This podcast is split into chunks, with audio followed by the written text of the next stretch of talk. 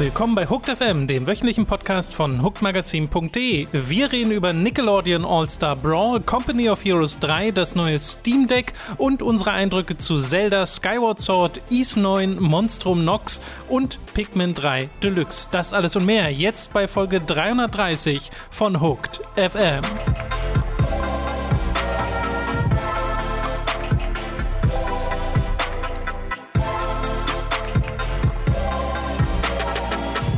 Wir begrüßen euch bei einer weiteren Folge Hooked FM. Ich bin Tom und neben mir sitzt der Robin. Hallo Robin. Halli, hallo, ich freue mich sehr.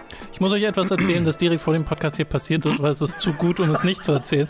Wir haben ja jetzt die Möglichkeit, wieder ganz normal im Studio aufzunehmen. Ne? Wir sitzen uns ja gegenüber und äh, hatten allerdings die letzten zwei Wochen Gäste, die natürlich dann übers Internet zugeschaltet waren, weil sie nicht die Möglichkeit hatten, hier äh, im Studio vorbeizukommen. Mhm. Äh, demnach waren das trotzdem immer noch Remote-Aufnahmen. Und äh, heute heute, wo wir nur zu zweit sind, äh, schrieb mich Robin vier Minuten vor dem Podcastbeginn mhm. an auf Discord einfach nur mit Hallo. Mhm. Aber vier Minuten vorher, sehr vorbildlich. Vier, also pünktlich warst du, das stimmt. aber du warst halt nicht hier. dann habe ich dir gesagt, Robin, wir nehmen im Studio ja. auf, ne? Also, ja. und dann bist du schnell hergekommen. Zum Glück wohne gut, ich ja direkt du, hier neben. Ich wollte genau. sagen, gut, dass du nicht noch, weit weg wohnst. Ähm, das war ein bisschen unangenehm. Ich habe sehr viel, ich habe sehr wenig geschlafen heute Nacht, muss ich sagen. Ich habe irgendwie drei Stunden Schlaf hinter mir. Falls meine Stimme sehr männlich und rau wirkt, liegt es daran, liegt es daran, liebe Freunde. Jetzt klingt es anders. Ansonsten klingst du tatsächlich fit, also. Ja, ja, genau. Also ich stehe auch eigentlich immer recht früh auf mittlerweile, so mhm. äh, tatsächlich, also so in den Monaten, bevor ich 30 wurde, wir werden jetzt direkt Alt. Sehr off-topic auch, auch ja, alt, ja, aber auch sehr off-topic, aber mh. ähm, in den Monaten, bevor ich 30 wurde, habe ich gemerkt, dass ich, also dass ich einfach nach sechs, sieben Stunden Schlaf komplett ausgeschlafen war und nicht mehr lange schlafen musste. Also ich, ich habe plötzlich nicht mehr bis zwölf geschlafen, sondern bin dann irgendwie um zwei in Bett gegangen, war dann einfach um halb zehn wach, wach mhm. oder um neun wach, wach und äh, das ist seltsam, aber ich genieße das sehr. Das ist hervorragend, dass man einfach aufwacht und dann auch sich gut fühlt dabei. Kannte ich bisher noch nicht. Alter ist vielleicht doch gar nicht so schlecht. Es knackt halt alles und es tut alles weh. Aber abgesehen davon läuft gut. Sehr schön. Äh, weshalb hat es denn die Nacht Ach ja, wir sind gestern Abend erst wiedergekommen, äh, weil ich ähm, ja mit dir auch die Livestreams so ein bisschen getauscht habe. Normalerweise mache ich ja den Freitags mhm. und du den Mittwochstreams haben wir getauscht, weil ich äh, für ein Wochenende, fürs verlängerte Wochenende inklusive dem Freitag äh, auf einer Hochzeit war in äh, NRW das, was sehr spannend schon war, weil, also vielleicht hat der eine oder andere es ja mitbekommen, du hast es ja auch in dem Freitags-Livestream erwähnt, die yep. äh, Überflutungen. Ich hoffe, euch geht es da allen äh, gut äh, und wenn nicht viel, viel Kraft und viel Support. Ähm, da sind wir halt mitten reingefahren, quasi. Also nicht mitten reingefahren, so wo ich, wo, mhm. wo ich hin musste, das war direkt daneben. Äh, wir, wir, wir, sind nach Essen gefahren für die Hochzeit und tatsächlich, ich habe so ein Satellitenbild gesehen von der Hoch, von der Kirche, in der geheiratet wurde. Und das Wasser war bis zu den Stufen. Also das Wasser, in, das auch Eisen war ein bisschen überflutet mhm. und das Wasser ging wirklich in die Stadt rein und hat so ein bisschen die, die Kirche umrundet und dann aufgehört. Sonst wäre die kirchliche Hochzeit halt auch nicht funktioniert. Ähm, und ich muss es unbedingt erwähnen, denn ich habe die Einladung äh, zu dieser Hochzeit bekommen. Also wir wussten schon, dass sie passiert, aber die konkrete Einladung mit Ort und Zeit ähm, haben wir am Tag nach unserem Mario Golf Stream bekommen, mhm. wo ich mhm. hier saß mit meinem Outfit, mich sehr über Golfer lustig gemacht habe. Die Hochzeit war einem Golfclub. Ich habe am Tag danach eine Einladung in einen Golfclub bekommen und, und habe mich sehr gefreut darüber und habe deswegen das äh, Wochenende äh, in einem Golfclub verbracht. Ähm, mich noch nie so unpassend gefühlt. Also waren, standen Ferraris äh, im, in, äh, in der, im, Park, äh, im pa Parkplatz. Ich habe mit Leuten geredet über die, kein Scherz, Kontinentalhotels, die sie in Berlin gebaut haben. Ähm, und ich sagte, ja, ja, ich und ich habe East 9 gespielt. ist das, was ich in Berlin mache. also das war sehr, sehr schön. Also ja, es war ein aufregendes äh, Wochenende, leider mit einer etwas schwereren Nacht gestern, weil die Katzen ganz aufgeregt waren und dann war das ja, alles ein bisschen ja. schwierig. Ich wollte die beruhigen, hat nicht ganz geklappt und dann war ich sehr lang wach äh, im Versuch, äh, den, den Ängsti äh, ja, hyperaktiven Kater so ein bisschen hm. äh, ruhig zu kriegen, hat gar nicht geklappt. Ähm, ja, das war meine Geschichte. Vielen Dank. Also diese Golfgeschichte wollte ich unbedingt noch erwähnen. Das hat mich äh, sehr, sehr, sehr gefreut. Schön. Das ist gute Vorbereitung für, wenn wir irgendwann mit Mats mal zusammen golfen ja. gehen. Jetzt, jetzt ich, kann ich es wirklich sehr gut imitieren. Ich habe im Laufe der, also als ich so Mario Super Golf, äh, Super Golf, Super Rush gespielt habe, das Mario Golf Spiel, das neue, äh, habe ich auch mal mit meiner Freundin einfach mal, weil wir beide gar keine Ahnung hatten von Golf, wie sieht denn überhaupt Golf aus in der TV-Übertragung, einfach mal auf YouTube Ja. nach Golfen geguckt. Was man so macht an einem Samstagabend. Naja, also war dann, also wir sind dann auf eine Tiger Woods Compilation gekommen und so und Ja. da sind auch beeindruckende Sachen dabei, das ist dann schon ganz lustig, aber bei einem dachte ich so, Justin Timberlake? Hä? Der wird einfach Justin Timberlake erwähnt. Ich dachte, gibt es einen Golfer, der Justin Oh. Timberlake heißt? Ja. Nee, es ist tatsächlich Justin Timberlake. Der Sänger ist auch professioneller Golfer. Weißt das ist wie beim Pokern, wo einfach die Stars dann immer da sind. Das ist so weird Das gewesen. Du hast da so diese ganzen Leute, die du nicht kennst und Ja. dazwischen Justin Timberlake. Der ja, der mitgolft. moonwalkt immer zu seinen Lö- Löchern. Das ist mega nervig auf war Dauer. sehr verwirrt. Ja. Und dann hatten wir aber tatsächlich Wikipedia-Artikel und da steht in der Auflistung auch Golfer dabei. Das ist sehr, sehr. Aber das ist der gleiche. Das habt ihr jetzt überprüft. ja, das ist Justin okay. Timberlake. Okay, sehr, sehr lustig. Äh, Das war aber, also ich muss jetzt noch, ich will jetzt nicht, mich nicht so anhören, als ob ich mich irgendwie lustig mache. Es war eine wundervolle Hochzeit und es hat sehr, sehr viel Spaß ist schön. gemacht und viele Leute getroffen, die ich sehr lange nicht mehr gesehen habe. Justin Timberlake zum Beispiel. äh, Justin Timberlake war da. über seine, bei hat mir über bei seine uns wäre es eher Jimmy Blue oder. ja, oh mein, also ich meine, ich habe ja schon mal auf so einer Branchenparty hier Wilson Gonzalez, Ja, ja, heißt ja. nee, wie heißt, heißt er so? Wilson Gonzalez auch gesagt? auf Ja, jeden Fall einer den von. Älteren getroffen und da habt sofort eine Verbindung gegeben in den zehn Minuten, die wir miteinander nebeneinander standen und nicht miteinander geredet haben. Äh, und mit Jimmy Blue, ich warte noch drauf. Ich muss, das muss ich, das muss ich ergeben. Ich möchte Mats da nicht instrumentalisieren. Bisher hat er noch nicht angeboten auf ein gemeinsames irgendwie Paartreffen. Das Damn it. muss man, also wenn muss du das noch das- hörst, Mats, Da muss noch das richtige TV-Format für entstehen. Obwohl bei Podcasts macht er bestimmt auch mit. Ich, ich gucke eingeschüchtert zu großen Menschen hinauf. Das ist das ganze Format. mal gucken, wie sich mein Charakter verändert, wenn ich mit zwei so großen Menschen interagieren muss. Äh, Robin, lass mal mit dem Podcast anfangen. Na gut. Wir haben nämlich einige News, über die wir reden wollen. Angefangen mit einer Spieleankündigung, die ich mit einer Frage einläuten möchte, nämlich Robin, Ja, bin da. wie buchstabiert man Nickelodeon?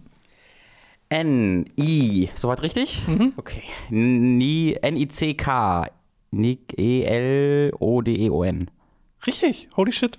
Ich weiß nicht, ob ich das so aus dem Stegreif hätte machen können, weil Nickelodeon verschreibe ich mich immer, wenn ich das von Ich selbst glaube, das habe ich jetzt auch wirklich nur im Kopf, weil ich diese Spiele-News auch gesehen habe Ja. Mhm. das Wochenende. Deswegen hatte ich es noch so ein bisschen im Kopf. Nickelodeon All-Star Brawl wurde nämlich angekündigt für PlayStation 4, PlayStation 5, Xbox One und Series und Switch soll im Herbst 2021 erscheinen, äh, bietet Singleplayer- und Multiplayer-Matches und ist im Wesentlichen ein Super Smash Bros. Klon oder zumindest etwas, das sehr eindeutig davon inspiriert ist, mit Nickelodeon-Charakteren. Wird entwickelt von Ludosity vor allem. Äh, das sind ein schwedischer, äh, schwedisches Entwicklerstudio, die vorher Slap City gemacht haben. Das ist Right. auch schon ein Smash. Äh, Klon. Die haben also Erfahrung damit. Der ist tatsächlich auch beliebt, aber ich nicht, nicht sonderlich populär. Deswegen auch kein Wunder, dass du das nicht kennst. Guter Name aber allerdings. Die kennen sich aus. Die arbeiten zusammen mit Fairplay Labs dran. Das ist ein Entwickler aus Costa Rica. Und Game Mill Entertainment published das Ganze. Äh, wenn man nur nach Game Mill published spielen geht, dann wäre da auch Nickelodeon Kart Racing dabei. Wie, wie heißen die? Gamel? Game Mill, wie Mühle. Gamel. Ah, okay. Äh, und äh, Nickelodeon Card war tatsächlich Trash äh, und auch weird, weil das zum Beispiel keine Voice Actor hatte. Also die waren alle stumm. Das klingt wie so ein, wie so ein PlayStation 2-Ära Lizenzspiel. Äh, wenn, ich, wenn ich höre keine Voice Actor, fühle ich mich direkt Ja, an diese ja, ja. ganzen plötzlichen äh, Videospielverfilmungen von 2007 erinnert von 80er-Jahre-Filmen. Ähm, ja, da wird da nicht so viel Budget hinterstecken. Die Frage ist halt, wie viel Budget steckt hier hinter? Weil rein Sieht ein optisch sieht bisschen das, Budget ganz sieht das aus, ne? richtig toll aus. Äh, Animationen gehen in Ordnung, die Charaktere, also je nachdem, wie sehr ihr mit den Nickelodeon-Charakteren zusammenhängt, äh, es ist Michelangelo und Leonardo dabei von den Teenage Mutant Ninja Turtles oder Teenage Hero äh, äh, Ninja Turtles? Nee, Teenage Mutant Hero Turtles, so rum. Äh, wie sie bei Auch uns hießen. heutzutage noch? Nee, ne? Nee, ich glaube nicht. Äh, SpongeBob und Patrick äh, oder Powder Toastman von Ren and Stimpy, Mhm. den ich tatsächlich noch kenne von früher. Den fand ich super weird als Kind. Und was mich sehr freut, Sim ist dabei, Invader Sim mit äh, Gil an seiner Seite. Äh, und Sora aus Kingdom Hearts, der Sora Master Chief. das wäre der Hammer. wenn die Leute jetzt alle in dem kommen. äh, aber was halt auch lustig ist, es gibt ja schon einen Boxart mit so Silhouetten äh, von den Charakteren und daraus kann man schon lesen, dass auch Aang und Korra aus ähm, Avatar dabei sein werden, dass Ren und Stimpy selbst dabei sein werden und noch ein paar andere. Das ist also äh, schon so halb bekannt. 20 Stages wird es geben.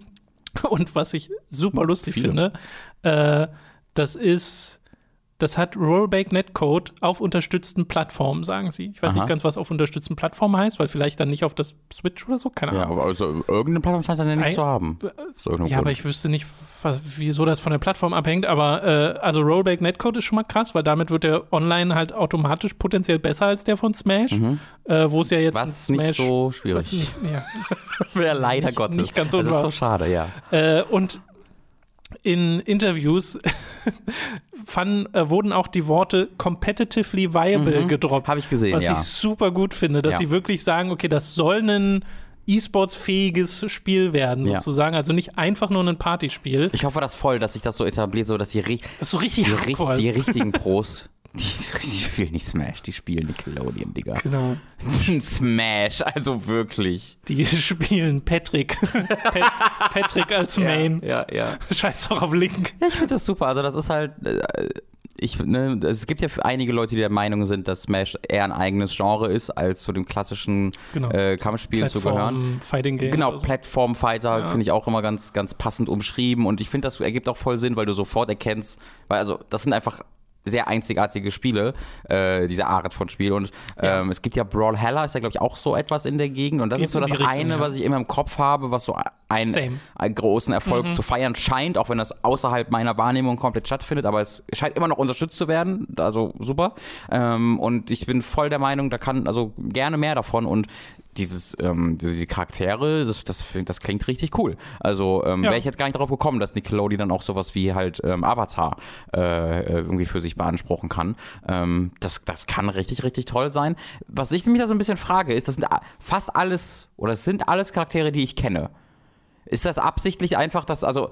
Ich habe ja jetzt die nicht vorgelesen, die ich nicht kenne. Nee, das, das war jetzt meine Frage gewesen. Es sagt Nickelodeon einfach, ja, alle, all, alles in unserer Medienlandschaft dreht sich um 30- bis 40-Jährige und auch wir sind zwar eine Zeichentrick für, für Kinder hauptsächlich, aber auch wir Also- richten uns komplett auf diese Zielgruppe oder sind da auch jetzt neue Figuren, die wir vielleicht nicht so gut kennen? Also es ist auf jeden Fall mit in die Nostalgie-Schiene rein, weil halt wirklich alte Charaktere dabei sind und die Mhm. Ja. Turtles haben nicht ihr aktuelles Design, sondern wirklich das alte Design. Ja. Also es gibt ja immer neue Turtles-Sachen. Ich habe auch das Video geschaut von Kyle Bossman, Delayed Input hat er, so eine Serie, die er angefangen hat, Mhm. wo er sich spezifisch mit dem Spiel beschäftigt und auch zum Beispiel mit der ganzen Sache mit den Stimmen und davon ausgehend äh, habe hab ich einen Trailer gefunden, wo jemand diesen, diesen äh, Nickelodeon All-Star Brawl Trailer genommen hat und einfach Voice-Samples Da sind, drunter auch, gelegt hat. da sind also auch keine Stimmen, nicht nur Da bei sind- Mario Kart, sondern Wir wissen es noch nicht. Okay. In dem Trailer sind keine Stimmen. Okay. Darauf basierend, dass Gamel in dem Kartspiel keine hatte, kann man vermuten, okay, sind hier vielleicht auch Das keine drin, seltsam, ja. weil das würde krass komisch sein, Mhm. weil dieser Trailer musste, müsste einfach mal googeln nach Nickelodeon All-Star Brawl Trailer und Voices. Der gewinnt so viel Persönlichkeit. Einfach nur durch diese Stimmen, die der eine Dude da mal eingefügt hat Mhm. in seinem Fan-Edit, äh, weil das einfach so viel mehr passt und die Charaktere so viel durch ihre Stimmen auch charakterisiert werden. Ja. Äh, deswegen hoffe ich, dass da jetzt nicht irgendwie das Budget nicht reichte oder man irgendwie auf Ja, ich glaube, das klingt schon nach, das klingt nach einem sehr klassischen Lizenzding, wenn es so ist, Ja. äh, wo halt die Kosten plötzlich sich verdoppeln, weil du die ganzen ähm, Sprecher dran kriegen willst. Vielleicht ist es nicht möglich, die Sprecher dran zu kriegen, weil sie so teuer sind. Deswegen haben sie gesagt, wir wollen jetzt aber auch keine äh, Nachahmer äh, engagieren, was ich aber auch nicht schlimm finde, weil da werden Also sie nicht die die gut ersten sind, oder würde ich- letzten. ja. Und das sind ja oft einfach so, also jetzt nicht bei- sowas wie Avatar, aber wenn ich jetzt irgendwie an SpongeBob denke, das sind ja oft sehr große Charaktere Ja. im Sinne von sehr, also nicht so schwer zu imitieren, weil die oft ein Ding sehr klar machen und das kann man, glaube ich, wenn man gut Stimmen imitieren oder kann. recht man benutzt alte Voice Samples wäre auch eine Möglichkeit. Das fände ich ein bisschen lustig, aber äh, warum nicht? ja, das, da, da wissen wir einfach nicht, wie die Lizenzlage ist. Vielleicht gibt es diese Information auch schon da draußen, könnt ihr uns gerne ergänzen. Ich habe sie zumindest jetzt auf die Schnelle nicht gefunden. Und ich hoffe, dass das was wird. Ich finde halt schade, dass das Kart-Spiel in der Vergangenheit nichts wurde, Hm. weil das wäre auch schön, da Konkurrenz zu haben für Mario Kart. Aber äh, bin hier tatsächlich guter Dinge, weil der Entwickler, bei dem weiß man, dass die wirklich Smash-Fans sind, dass die Smash verstehen, allein basierend darauf, was spielmechanisch in Slap City steckt. Ja, ja. Äh, und was man hier auch schon im Trailer sieht. Wie gesagt, im Herbst 2021 kommt das raus. Ich meine, ist doch ein ganz gutes Timing. Da, haben wir, da ist dann der letzte Charakter ja wahrscheinlich auch schon da von Smash. Würde ich jetzt mal von ausgehen. Vielleicht liege ich Das falsch. soll, ja, doch, soll noch in diesem Jahr passieren. Ja. Aber ich schätze ehrlich gesagt eher, also ich Mich würde nicht wundern, wenn das auf den Game Awards oder so stattfindet. Ach, Also oh, wirklich doch, echt so lange noch, ja. Weiß ich nicht. Ja, also ich, ich allein von meinem, von als, Außenstehender würde es für mich sehr Sinn ergeben, wenn du quasi warten würdest, bis Smash Ultimate durch ist. Also nicht, wird natürlich noch mal lang gespielt werden, aber aus dem News-Cycle hinaus gefiltert wurde und du dann quasi hier ist das neue Smash, das jetzt kurz ein bisschen Aber die hätten ja auch die. Möglichkeit zu sagen, okay, wir machen jetzt Seasons. der Fighting Pass. Und ja. dann kommen äh, neue Charaktere Ja. dazu, weil Nickelodeon hat einen großen Fundus. Viel von dem sagt mir persönlich nicht groß zu. Mhm. Also wenn ihr jetzt irgendwie, was ist Jimmy Neutron oder so, ist das nicht auch Mhm. Nickelodeon? Keine Ahnung, aber da gibt es äh, sehr viel, was Ja. sie theoretisch dazu packen können. Was ich auch lustig fände, wenn es echte SchauspielerInnen weil's- weil die, es Also gibt das ja ist so jetzt viele. so High School Musical mäßig. Es ist nicht Nickelodeon, aber ja, aber es gibt so viele Echtwelt Zac Efron. Nickelodeon-Franchises. so Fighting Pass. Zac Efron ist sehr Disney, ich glaube, das Ja, ja, klar. das Ist, ich kenne halt niemanden von Ja. Nickelodeon, das war jetzt so ein Beispiel, aber finde ich sehr lustig. Äh, Robin, du magst doch Company of Heroes, oder? Äh, den ersten habe ich sehr viel gespielt. Ach, den zweiten schon nicht mehr. Ähm, ich, nicht, weil ich den nicht mag, sondern einfach, weil ich da dann nie die Verbindung zu hatte, ja. Okay. Ja, weil jetzt ist ein dritter Teil angekündigt Mhm. worden. Vielleicht äh, kann der dich dann wieder abholen. Ich bin bei der Reihe so ein bisschen raus, muss ich tatsächlich sagen. Das spielt wieder im Zweiten Weltkrieg, kommt für PC und es gibt tatsächlich jetzt auch schon eine PC-Alpha-Preview, für die man sich äh, auf der offiziellen Seite anmelden kann. Dann kann man die aber tatsächlich sofort spielen. Äh, das Vision Statement des Spiels ist folgendes. Tactical Company of Heroes 1 Gameplay meets Dynamic Campaign Map in a Mediterranean Theater brought to life. Also es spielt in so in Italien und Umgebung und äh, eine dynamische Kampagne soll es geben und halt aber spielerisch sich am ersten Teil orientieren. Mhm. Ich weiß nicht tatsächlich, äh, da bin ich wie gesagt raus, da müssten wir Leo fragen, der kennt sich mit Company of Heroes aus, wie sehr der zweite Teil davon abwich. Ja. Äh, aber ich hatte schon das Gefühl, dass der jetzt keinen so großen Splash gemacht hat. Sie Oh, legen doch, der zweite Teil? Doch, doch, Ja? der war, ja, ja, der war, Okay, der war der, sehr groß, der wurde auch sehr lange supportet. falsch in Erinnerung. Äh, dann äh, legen sie einen Fokus auf Wiederspielwert für die Kampagne, die nonlinear sein soll. Äh, Multiplayer ist aber natürlich auch ein großes Ding. Es soll Koop-Skirmishes geben und so ein Kram. Und viel soll von der Community geformt werden. Deswegen kann man das jetzt auch schon spielen und Feedback geben und sowas, was Mhm. ja nicht unüblich ist für, aktuelle, für die aktuelle Spiellandschaft.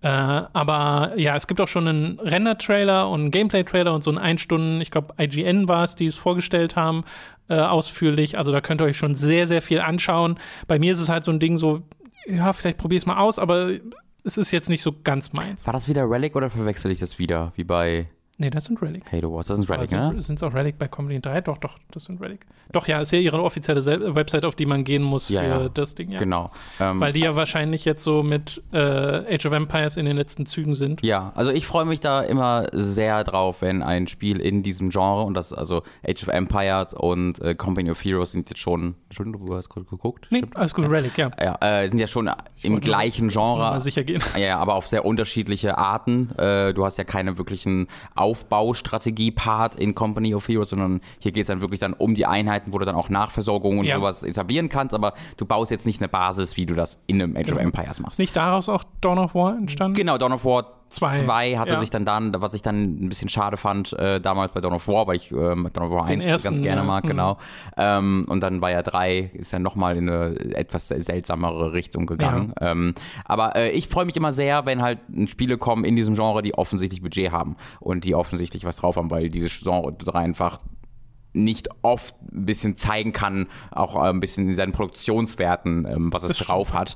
Äh, und Company of Heroes 1, ich erinnere mich sehr gut daran, wie spektakulär das aussah und wie großartig das aussah und wie sehr es sich halt auch durch seine Inszenierung getragen hat. Und das war halt so ein Spiel, wo quasi der Multiplayer, also wie bei den besten in, äh, Echtzeitstrategie-Spielen, wo der Multiplayer ein sehr anderes Spiel als der Singleplayer war. Ja? Be bestes Beispiel, guck dir Warcraft an. Da hast du diesen sehr ähm, schön durchdesignten Ja. Singleplayer-Modus. Und wenn du dann das Multiplayer-Spiel gespielt hast, hast du im Grunde ein anderes Spiel nochmal gespielt, als dieses sehr geleitete, sehr einzigartige. Oder StarCraft 2 ist, glaube ich, noch ein besseres Beispiel Ja, fast. also da haben sie ja wirklich Ähm, andere Einheiten designt. Genau, genau. Und ganz so weit ging es dann, halt- Ja, ja. dann halt nicht bei Comedy Heroes, aber es war sehr, sehr klasse. Also eine sehr schön durchdesignte Kampagne, die Mhm. sehr viel Spaß gemacht hat. Und wenn du dann so richtig dich ins E-Sports reinknien wolltest, konntest du im Multiplayer auch. Und ich hoffe, das kriegen sie auch hier hin. Ähm, dieses, ich habe mir einen Weiß-Artikel dazu durchgelesen, weil die ja direkt äh, das auch Leuten gezeigt haben. Äh, man, du sagst ja selbst, man kann es ja auch schon spielen. Äh, diese dynamische Kampagne klingt ganz interessant. Da scheinen ja. sie echt ein bisschen was vorzuhaben.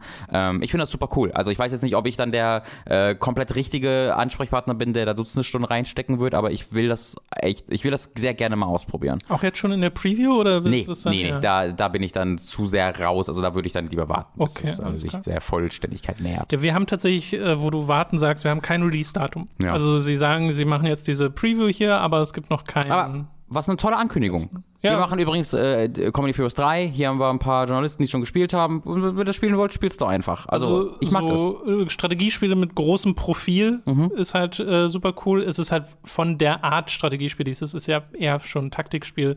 Genau. Äh, nicht das, was ich normalerweise spiele, weil ich dann doch eher bei Age of Empires zu Hause bin. Aber das mhm. kriegen wir auch. Ja, Deswegen ja genau. Jeder bekommt schön. etwas. Wenn wir dann nochmal ein Dawn of War 4 im Stil des ersten Dawn of Wars bekommen, weil auch da ist es so ein Ding, wenn ich da überlege, wie geil das aussah, ich hätte wie spektakulär das wäre. Einfach wie Age of Empires, nur mit einem Dawn of War Skin. Das ist ja Dawn of War eigentlich, ne? Ist das? Es, ist, es ist sehr Warcraft. Das ist schon sehr, zu, genau, ich wollte gerade sagen, das ist genau. auch zurückgefahrene Basenbau. Nicht wirklich. Also, wenn, wenn du Warcraft als zurückgefahren bezeichnen würdest, weiß ja. ich jetzt nicht. Ja, okay, dann ja, dann ja. Okay. Warcraft war ja, das war ja auch bei Warcraft schon ein Ding, mhm. dass du halt, nee, du konntest dich ja nicht einmauern, du konntest keine Mauern ziehen. Das war ja schon so ein, oh. Ja, okay, okay, da, da, da hast du recht. Ja. Ich weiß jetzt natürlich nicht, ob es dann später dazu kam mit Mauern, was weiß ich, aber äh, ja, im Canon, da, ja, da würde ich dir zustimmen, ja. Robin, ein weiteres Spiel wurde angekündigt, das normalerweise Japan exklusiv blieb in äh, seinen letzten Ablegern und jetzt tatsächlich auch mal im Westen erscheint, nämlich Super Robot Wars 30. Das soll für den PC erscheinen am 28. Oktober. Äh, und ich möchte jetzt mal von dir wissen, was glaubst du, worauf bezieht sich die 30 in dem 30. Jubiläum der Serie? Oh, weißt du das einfach? Nee. Oh, ja, aber hast recht. Ja. Das ist tatsächlich das 30. Jubiläum. Du hast das so selbstbewusst gesagt. Ja, das klingt für mich, das war jetzt, da war ich mir jetzt recht sicher, dass das die einzige Erklärung ist, die für mich Sinn ergibt. Weil was wäre die Alternative? Dass der 30. Teil ist. Also, Ach so. das äh, habe ich jetzt nicht geglaubt. Das wäre ja absurd. Und, es, und ich habe halt Leute gehört, ich habe halt so Fans von Retro-Spielen sehr begeistert mhm. ähm, auf meinem Twitter-Feed gesehen. Ich habe ich hab das Spiel noch gar nicht gesehen, gar keine Ahnung, was es ist, aber ich habe so die so übliche es gibt Leute. auch noch nicht zu sehen, so wirklich. Äh, ich habe so also Leute gesehen, oh, diese Serie, oh mein Gott, das klingt so, als ob es ein 30 Jahre alt ist. Es ist halt ein äh, Taktikspiel mit Mechs aus verschiedensten Franchises. Also hier ist Gundam, Code Gears, Gies, Gies, Dingsbums. Code Gas. Gas. Heavy Metal, El Gaim, Magic Knight, Ray Earth und diverse andere, die mir alle nichts sagen, die da aufeinandertreffen. Und wenn man sich Screenshots von alten Spielen dieser Reihe anguckt, sieht es halt sehr aus so in Richtung Fire Emblem, mhm. äh, was ja Sinn ergibt. Mhm. Und das erste Spiel ist tatsächlich von 1991. Äh, dort kam es auf dem Game Boy raus. In den 2000er Jahren kam auch mal Ableger der Game Boy Advance äh, Version in Nordamerika raus, aber so wie ich das gesehen habe, noch nie was in Europa. Mhm. Äh, das wäre jetzt also auch insofern ein Jubiläum. Und ähm, es die ist heißt richtig, dann Super Robot 1. Es, richtig, das die erste. es ist insofern richtig, dass es das 30-jährige Jubiläum ist, nicht das 30. Spiel, weil wenn es das wäre, wäre es Super Robot Wars, Wars 58. Oh shit.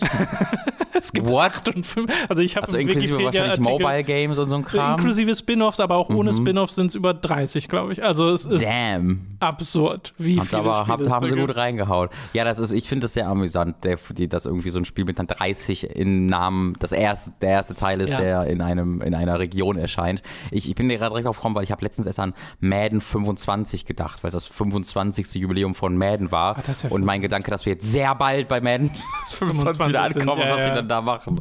Äh, deswegen bin ich gerade so ein bisschen oh, drauf stimmt. gekommen. Nennen sie es einfach genauso? Ja, bestimmt. äh, es wurde dann auch noch angekündigt, auch von Bandai Namco, Gundam Evolution ist so ein Free-to-Play 6 gegen 6 Shooter für 2022, äh, der auch für den PC erscheint. Ich weiß jetzt, ich habe mir bei Super Robot Wars auch PC aufgeschrieben, ich glaube, das kommt auch auf anderen Plattformen. Bin mir gerade hm. nicht sicher. Mhm. Äh, müsst ihr nochmal nachschauen. Und äh, ja, Gundam Evolution sieht aber weird aus. Also ich glaube, das ist nicht so interessant für ja, uns. Ja, wahrscheinlich nicht. Ich habe auch gar Aber es keine Gundam, Ahnung deswegen hat es dazu gepasst. Ich gar keine Ahnung von Gundam, muss ich muss Ich auch nicht. Habe ich noch nie groß. Also da ich, ich folge ja Waypoint ganz gerne und Austin äh, mhm. ist da der allergrößte Fan von, kennt sich extrem gut aus und immer wieder, wenn du auf Twitter folgst, bekommst du alle so einmal im Jahr so einen Guide, was du wann wie gucken kannst, womit du am besten anfangen kannst und was cool ist. Achso, weil ähm, das wäre jetzt eine Frage, die ich an KennerInnen aus dem, äh, von unseren ZuhörerInnen fragen würde. Äh, wo steigt man am besten ein mit ja. Gundam? Also was ich jetzt aufgesehen habe, ist einfach den ersten gucken. Also Wirklich? muss man nicht. Ist jetzt nicht so, dass das irgendwie vorausgesetzt ist, aber dass das, äh, ich habe jetzt so öfter die Meinung in meinem Twitter-Feed gespült bekommen. Wie gesagt, die ist sehr gefiltert von, von Austin. Also vielleicht hat er auch einfach eine einzigartige Meinung, ja. wo einfach äh, Leute sagen, da spricht überhaupt nichts gegen. Es ist eine wunderbare erste Einbindung äh, und äh, ja. Okay. Na Ich gut. glaube, ich glaub, man kann da nichts falsch machen eigentlich. Ja, es gibt so viel. Das sehr ist viel halt das, ja. das Krasse daran. Und bei irgendeinem, bei irgendeinem Anime-Anbieter gibt es auch sehr viele von denen. Ich weiß nicht, ich glaube, es war Crunchyroll, wo ich viele von denen gesehen Das habe. cool. Bin mir nicht mehr ganz sicher. Okay. Äh, könnt ihr uns auch gerne ergänzen, äh, liebe Leute. Wir machen weiter mit einer weiteren Ankündigung von Valve. Und zwar wurde das Steam Deck angekündigt äh, für den Dezember 2021. Und das ist wirklich ein Handheld von Valve. Und wir haben darüber schon mal so ein bisschen berichtet, weil es gab mal Gerüchte zum Steam Pal. Äh, und jetzt äh, hat sich der Name tatsächlich nochmal geändert, aber das Ding ist das gleiche. Es ist ein Switch-artiger Handheld. Es ist im Wesentlichen ein PC, betonen auch Valve selbst. Das ist wirklich ein PC, also eine offene Plattform. Es befindet sich allerdings ein Linux-basiertes Betriebssystem drauf. Sie haben eine Partnerschaft mit AMD für die Hardware. Äh, wie gesagt, es ist aber offen. Man kann theoretisch das alles runterschmeißen und Windows installieren, wenn man möchte.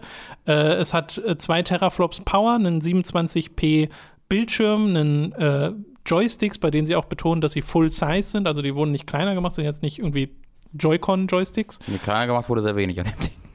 Das ist sehr richtig. Ist, ja, wenn man, äh, stellt euch halt eine Switch vor und dann schon nochmal einen ordentlichen Chunk dazu. Ja, der Bildschirm ist so groß wie die Switch mit einem größeren Bezel, nennt man es im Englischen, also einem größeren Rand Mhm. äh, drumherum und dann hast du so zweieinhalb Joy-Cons auf jeder Seite daneben.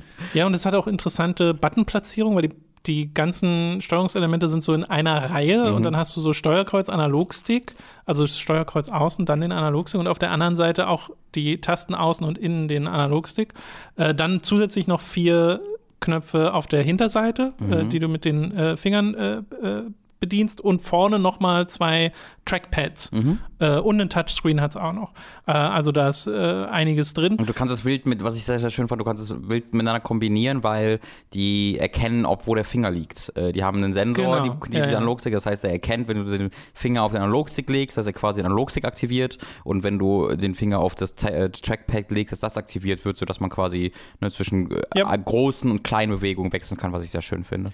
Und äh, sie sagen, es wird auch ein eigenes Dock geben, also dass es auch quasi funktioniert wie die Switch, dass du es an einen Bildschirm anschließen kannst. Das wird allerdings separat verkauft. Äh, Ja. Und momentan wissen wir, glaube ich, noch nicht mal, wie viel das kosten soll. Äh, die, ich habe mir das Video angeschaut von Digital Foundry, die meinten, die, die, die, so, die Power dieser äh, Konsole ist es ja dann im Wesentlichen eine Handheld-Konsole äh, oder PC, wie auch immer man es nennen will. Äh, Ja, es ist, ist so ein bisschen Hybrid. unter der Xbox Series S anzusiedeln, was immer noch ziemlich krass Das ist ist, crazy, und deutlich über der Switch beispielsweise. Im Trailer sieht man auch Spiele wie Control oder Jedi Fallen Order, also beziehungsweise in den, in den Promo-Screenshots und äh, Videos. Und es wird drei Varianten von dem Ding geben, nämlich einer, einmal eine mit 64 Gigabyte und so ein bisschen langsamerem Speicher für 419 Euro, also das ist das, die günstigste Variante des Steam Decks. Dann mit 256 Gigabyte wirklich schnellen Speicher für 549 Euro und die äh, mit dem größten Speicher 512 Gigabyte mit äh, für 679 Euro. Da wird es also richtig happig. Die haben allerdings alle einen Micro-SD-Slot, mit dem man den Speicher auch erweitern kann. Äh, und wenn man eine möchte, muss man die reservieren, muss auch 4 Euro bezahlen als Reservierungskosten. Es geht nur eine pro Account, ne? Steam-Account und man muss etwas vor dem Juni 2021 gekauft haben bei Steam, um überhaupt reservieren zu können. Meinst du, es geht noch, das Reservieren? Wenn du jetzt reservierst, steht halt da Verfügbarkeit Quart Okay. erstes Quartal 2022. Okay, ja. Also im Dezember wirst du, glaube ich, keine Nee, mehr nee. bekommen. Äh, und ja, das ist so ein bisschen äh, das Steam Deck von Valve. Ziemlich beeindruckend von den äh, Stats her. Und das Timing ist hervorragend, weil es wurde gerade erst die Nintendo Switch OLED angekündigt. Hat viele Leute enttäuscht, weil eine Switch Pro erwartet wurde. Äh, Nintendo haben jetzt tatsächlich auch noch mal richtig gestellt, dass sie keinen höheren Profit machen, keinen höheren Profit Margin haben mit der OLED im Vergleich zur normalen Switch, weil das in dem Bloomberg-Artikel äh, fabuliert wurde oder vermutet wurde, spekuliert wurde und dass auch kein weiteres Modell geplant ist zurzeit. Ja. Was ich witzig finde, weil vorher haben sie halt, das ist untypisch für Nintendo, dass sie das so klar sagen. Äh, ja, wie findest du denn Steam Deck? Äh, ich habe da so ein bisschen verschiedene Meinungen zu. Also, am ersten Tag war super cool. Oder auch mein Gefühl ist immer noch super cool erstmal, mhm. weil wir hatten ja, als wir darüber geredet haben, über diesen Leak, über die, äh, das Gerücht vorher, haben wir ja die Steam Machines äh, ne, erwähnt und das war alles so ein bisschen weird. Du hast keine wirklich einheitliche ja. äh, Produktionslinie erkannt und deswegen wirkt es auch nicht wie eine, ja, so eine Konsole, wie die für allgemein interessant ist, sondern es wirkte halt etwas für Bastler, die dann so ein bisschen interessiert dran sein können. Und das haben sie jetzt, finde ich, sehr gut geschafft zu umgehen, diesen Eindruck hier. Sondern hier habe ich wirklich das Gefühl, aha, hier gibt es eine Plattform, hier gibt es eine Konsole, einen Handheld, wie auch immer man es nennen möchte. Äh, den kann ich auch so benutzen. Da muss ich mich jetzt nicht um verschiedene Firmen und Hersteller kümmern, sondern die kaufe ich, das funktioniert ja. dann und kann ich spielen. Das finde ich ist erstmal sehr, sehr gut und wichtig. Ähm, ich finde den Preis Hammer, also für das, was man da. Das für das, eine, was es ist, ja. Weil es gibt ja vergleichbare Geräte, ja. die sowas ähnliches schon machen, die deutlich teurer sind. Ja, 400 Euro für so eine, für eine Current-Gen-mäßige äh, Konsole im Handheld-Modus, die ja auch nur in 27p laufen muss, vernünftig. Also daher haben wir dann ja so auch ja. diese Möglichkeit, wirklich aufwendige Spiele zu spielen, müssen ja nur in 700, das ist ja das Problem von der Series S dann, dass dann ja. Genau. Es muss ja nicht in 4K gerendert werden. Genau, genau. Es muss auch nicht, noch nicht mal in 1440p, sondern wirklich nur in, nur in 27p, wenn man es auf diesem Bildschirm spielen will. Ähm, und da wird natürlich dann viel möglich durch. Ähm, also das finde ich alles ähm, super, super cool. Ich finde sie halt wirklich mörderhässlich. Ähm, ich glaube, Chonka, ja. ich bin mir sicher, auch wie von Valve finden die mörderhässlich sind einfach völlig egal. Ich weiß nicht, ob der ein Designer dran äh, gearbeitet hat, weil das wirkt dieses fette, schwarze Klobe gegen. Ich finde, das wirkt wie so ein alter Handheld aus den 80ern. Das ist wie ein Genki, sagst du. Ja, ja, also genau. Es ja, gab, gab, wirklich instant oh, gibt's ja? Memes, äh, wo ich dachte, wo ich dran vorbeigescrollt bin und mein Kopf hat wirklich Game Gear draus gemacht und dann habe ich raufgeguckt und gesehen, ah nee, das ist das Steam Deck, ja. wo jemand die Logos raufgepackt ah, hat vom okay. Game Gear und ein Sonic-Bild reingemacht ja, ja. Äh, weil es halt wirklich sehr danach aussah und das war damals ja auch genau das Ding. Das Game Gear war so ein klobiges Ding, weil da ja auch 20.000 Batterien rein mussten mhm. äh, und hier ist einfach die Hardware, die das ja. äh, klobig macht.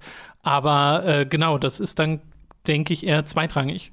Ja, die, die, äh, ich bin da jetzt, glaube ich, persönlich so ein bisschen verhalten mit meiner ganz persönlichen Reaktion, weil ich dann, glaube ich, gerade nicht in der, ganz in der Zielgruppe mich befinde. Denn ja. ich glaube, wenn du einen guten PC hast gerade, dann wird das schlagartig ein bisschen uninteressanter, weil dafür, also dafür muss, sind ein bisschen zu viele Abers für mich enthalten, weil ich habe halt diesen äh, guten, äh, guten PC, wo ich alle PC-Spiele drauf spielen kann, die ich spielen will. Das heißt, das wäre dann nur für mobil wirklich äh, nützlich. Dafür ist es aber wirklich sehr groß, sehr schwer. Also es ist ja noch ja. deutlich, deutlich schwieriger als Nintendo Switch und schon bei der normalen Nintendo Switch, wenn ich die eine Weile halte, ich habe ganz, ganz, ganz kleine Zwergenhände, äh, dann merke ich das. Äh, äh, und äh, dann äh, muss ich mal eine Pause machen. Ähm, da ist die Switch Lite schon deutlich angenehmer, wenn ich die mal in der Hand halte. Mhm. Und dann der Gedanke, dass die dann nochmal so viel mehr liegt und so viel breiter ist, ähm, da muss ich dann schon sagen, da würde ich mir, glaube ich, echt, also da, da kann ich mir dann so eine vier Stunden Zugfahrt vorstellen, dass ich die dafür einpacke, ja. aber nicht, wenn ich irgendwo sonst hinfahre. Dann würde ich die jetzt, das, das ist dann für mich schon nicht mehr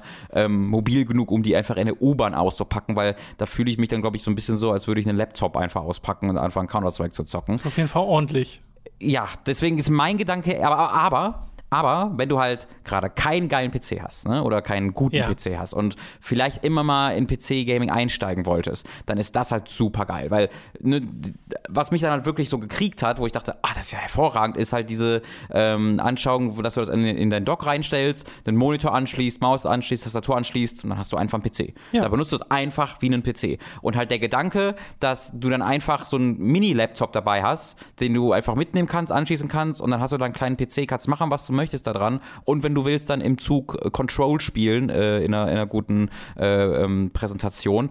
Das ist wirklich sehr, sehr krass. Äh, ich war kurz davor, mir den selbst zu holen, aber für mich ist es dann wirklich ich habe keinen Zweifel daran, dass das sehr erfolgreich wird. Mhm. Äh, ich glaube, das muss sehr erfolgreich werden von dem, wie, wie, von dem Preis her. Auch wenn natürlich die günstige Variante, wie du sagst, diese Speicherrestriktion ähm, also deutlich ja, langsamerer das, Speicher. Genau, es ist eine andere Art von Speicher, die da wirklich Genau, ähm, deswegen gibt es schon so ein Aber. Und ja. ich, ich, ich bin dann wirklich interessiert, wenn es dann hoffentlich eine zweite Generation gibt. Wenn es eine zweite Generation gibt, die vielleicht ein bisschen kleiner ist, mhm. die den Speicher auch in der günstigeren Variante äh, vernünftig präsentieren kann. Also vielleicht in einem, einem Jahr, in zwei Jahren Jahren. Ja. Ähm, da wäre ich dann sehr interessiert dran. Das wirkt für mich gerade noch sehr erste VR-Generation mäßig, ja, wo man schon, das ist super cool, das ist ein großer Wow-Faktor, aber man muss auch an sehr vielen Punkten so ein bisschen ähm, genau, ja, Leidensfähigkeit beweisen. Denk, ich denke, es ist auch wirklich ein Enthusiastenprodukt momentan. Äh, es ist ja ausverkauft in dem Sinne. Also Mhm. du kannst ja, wenn du jetzt reservierst, dann erst für nächstes Jahr, ne? Also läuft ja ganz gut, aber es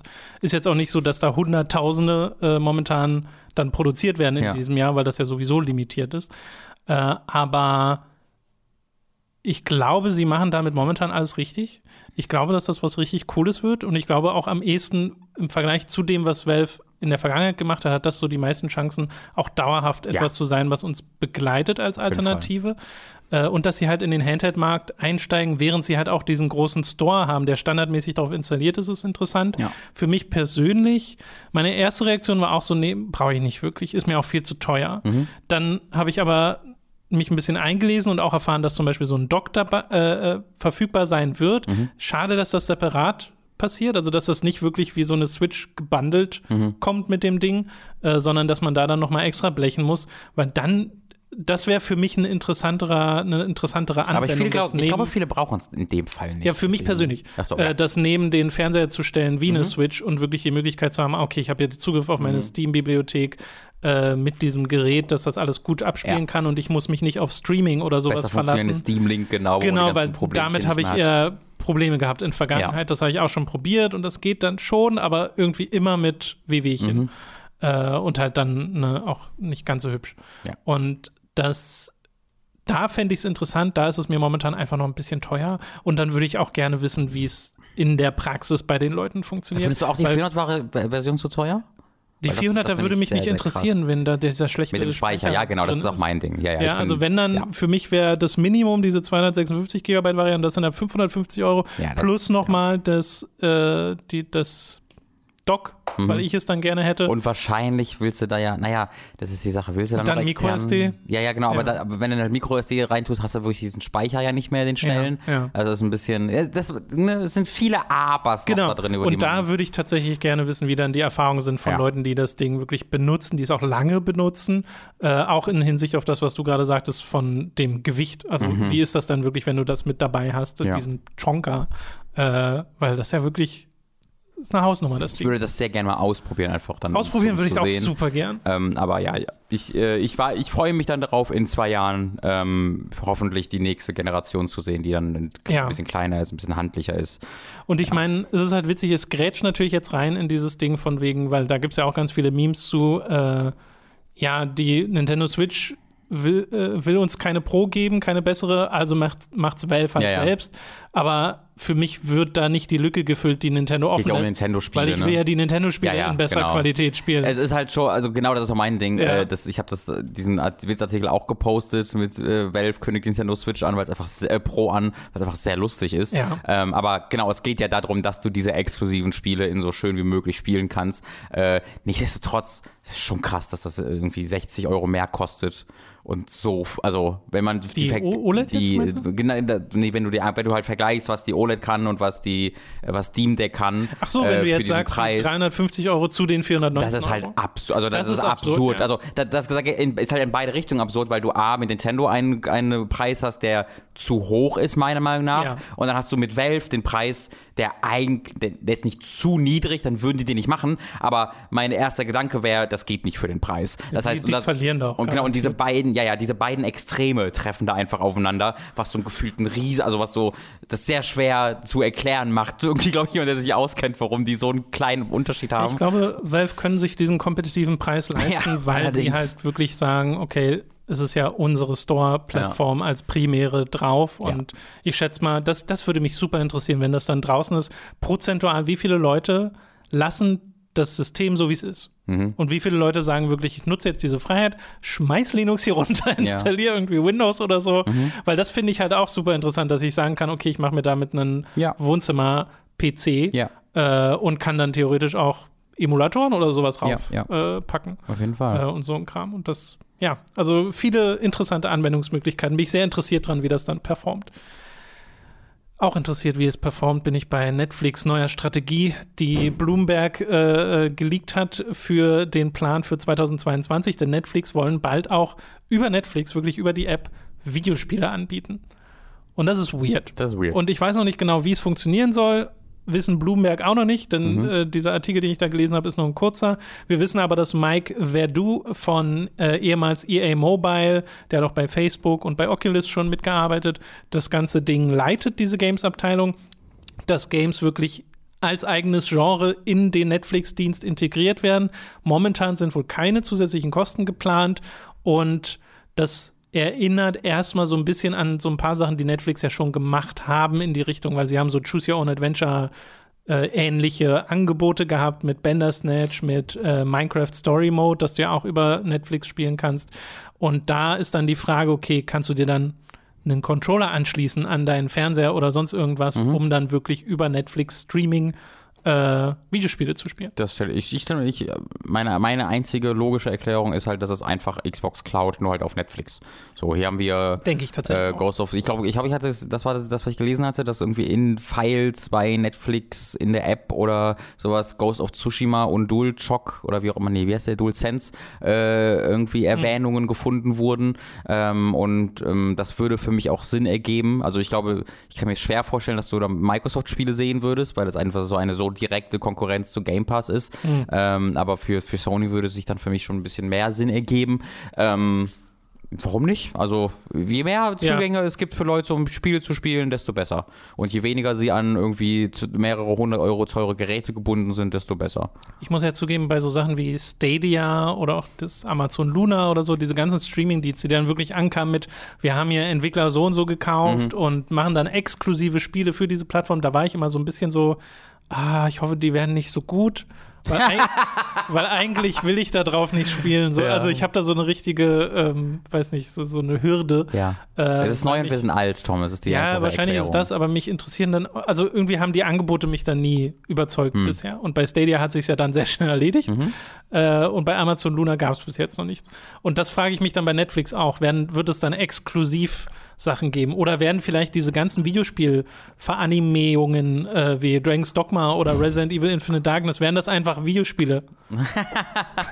nee, diese, ich glaube, diese ganzen Veranimierungen, dieses Wort mag ich sehr, sind, werden produziert, weil sie wirklich für 3,50 Euro rausgepumpt werden können. Ich glaube, es ist dann bei Spielen ja. schon ein bisschen schwieriger. Ja, ähm, zu, naja, nicht bei allen Spielen. Wenn man vielleicht keine Voicelines hätte, pass auf, Card. Mhm. Voice keine Voice Lines, there we go. Ähm, ja, also ich, ich, glaube wirklich, man sollte sich äh, darauf einstellen, das ist so ein ganz klassischer Streaming-Dienst, wie wir ihn jetzt äh, bereits im, im, im, Kern von PS Now ein bisschen kennen, aber vor allen Dingen ja. von Game Pass Cloud kennen. Und ich finde, das, das finde ich auch super.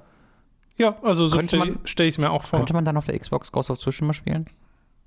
Hm. Oh, stimmt, wenn das dann darüber das wäre auch eine interessante Frage. Oh mein Gott. Wenn das wirklich so eine PlayStation-Partnerschaft wird. Ja. Äh, es wird auf jeden Fall interessant. 2022 soll das, wie gesagt, laut diesem Bloomberg-Bericht starten. Mal sehen, wann da äh, Offizielles kommt. Und wir sind fast durch mit den News. Allerdings gibt es noch drei Delays, äh, die ich anbringen möchte. Nämlich einmal Ghostwire Tokyo erscheint jetzt tatsächlich erst im Frühjahr 2022. Rainbow Six Extraction erst im Januar 2022 und Riders Republic wurde auch verschoben von September auf den Oktober, auf den 28. in diesem Jahr noch. Und dies, heute wird noch ein Tom Clancy-Spiel angekündigt, was noch nicht wir mit drauf mm. haben. Das wird bestimmt super aufregend. Schade, dass wir das nicht mitnehmen können. ich merke richtig, wie du traurig bist. Ach ja. Ja, äh, also ich finde es immer noch sehr beeindruckend, wie, nicht beeindruckend, aber ähm, schon erwähnenswert, wie krass auch besonders Ubisoft Probleme zu haben scheint, sich an äh, die Covid-Umstände zu gewöhnen. Also ja, weil die gerade erst enthüllt wurden. Also Rainbow Six Extraction wurde gerade erst enthüllt. Es wurde gerade erst enthüllt, aber wir, es wurde ja vorher schon verschoben. Ne? Ja. Das sind ja beides Spiele, von denen wir, also Extraction wussten wir ja schon und, und seit einigen Jahren, dass daran gearbeitet wird und da wussten wir dann auch schon, dass es verschoben wurde intern. Äh, Riders Republic wurde ja auch öffentlich einfach verschoben, äh, genauso wie die ganzen, also ne, Far Cry und so, das, die wurden ja alle verschoben, mhm. was jetzt erstmal nichts Besonderes ist, aber bei Ubisoft scheint es dann äh, sehr umfassend zu sein und ja auch wirklich jetzt immer noch die, äh, ja, diese Nachwehen ähm, zu spüren ja. sein sein. Ähm, Finde ich, äh, find ich ein bisschen bemerkenswert. Ich, bei Extraction frage ich mich, ob es vielleicht auch was mit der damit zu tun hat, wie das Spiel ankam. Hm. Ob sie da vielleicht dann doch nochmal, was lustig wäre, weil es wäre das zweite Mal, dass dieses Projekt das ja. durchmacht. Weil ich hatte jetzt nicht das Gefühl, dass Extraction allzu große Wellen geschlagen hat. Und wir nee. waren ja auch alle so, ja, ja das, also haben wir schnell wieder vergessen, ja. so nach dem Motto. Und Riders Republic ist ja nur ein Monat, das klingt eher so nach, ja, wir polischen noch. Mhm, mhm. so, oder es sind knapp zwei Monate tatsächlich. Und Ghostwire Tokyo ist komisch. Aber das ergibt aber Sinn für mich. Also das wäre jetzt, das hätte mich überrascht, wenn es dieses Jahr ehrlich gesagt noch gekommen wäre, auch wenn es ursprünglich Echt? nicht angekündigt wurde, Ja. weil sie ja sich so krass auf Deathloop äh, äh, fo- fokussiert haben bei Bethesda äh, und ich Ghostwire Tokyo jetzt gar nicht mehr in meinem Es Kopf hatte. still, ja. Genau, für, für, allein für, den, für das Marketing würde es für mich Sinn ergeben, den nochmal ein halbes Jahr mehr zu geben. Ähm, und ja, also ich finde, das ist so, das sieht so einzigartig und weird aus, eben wie Deathloop auch. Ähm, Mhm. macht, mal, macht mal euren weirden Scheiß, äh, gebt euch Zeit, ne? nicht vergessen, die äh, Creative Director ist gegangen ähm, und Ist äh, jetzt muss nur nochmal neu gegeben wurden. her. Genau, genau, das kann so natürlich, gerade wenn dann jeder so schon Homeoffice macht, äh, natürlich auch seine Problemchen nach sich ziehen. Ähm, lasst euch Zeit Genau, lass bekommen wir, be- dann bekommen wir bis ins Jahr 2022 noch äh, PlayStation Zeit exklusive Xbox-Spiele. Finde ich, finde ich super. Kopfschmerzen. äh, okay, das soll es gewesen sein mit den News für diese Woche. Es ist wieder Zeit für eine kleine Werbepause. Zuallererst sei da Audible erwähnt. Mit dem Link audible.de slash hooked bekommt ihr dort ein kostenloses Probeabo. Damit erhaltet ihr euer erstes Hörbuch für lau, das ihr auch über dieses Probierabonnement behalten könnt. Also merkt euch audible.de slash hooked. Für Amazon haben wir ebenfalls einen Affiliate-Link, über den ihr Kram beim Online-Händler bestellen könnt. In der Beschreibung verlinkt haben wir euch die aktuellen Konsolen. Von dort könnt ihr aber auch nach anderen Dingen weiter shoppen. Und wo wir gerade beim Shoppen sind, unser Merch. Wie wäre es etwa mit einer Tasse mit schickem Hooked-Logo oder Shirts, Mauspads und Co. mit Comic-Designs von uns? Das gibt es alles bei unserem Get-Shirt-Shop. Also schaut da mal vorbei. Ebenfalls vorbeischauen solltet ihr auf unserem YouTube-Kanal von Hooked, unserem Let's Play-Kanal Time to 3 und unserem Twitch-Kanal Hooked Live. Bei Twitch streamen wir jeden Mittwoch um 10.30 Uhr und jeden Freitag um 18 Uhr. Am Mittwoch warf Robin etwa einen Blick auf das absurd bizarre Cruelty Squad, während Mats und ich am Freitag den ersten Dungeon von Skyward Sword HD spielten.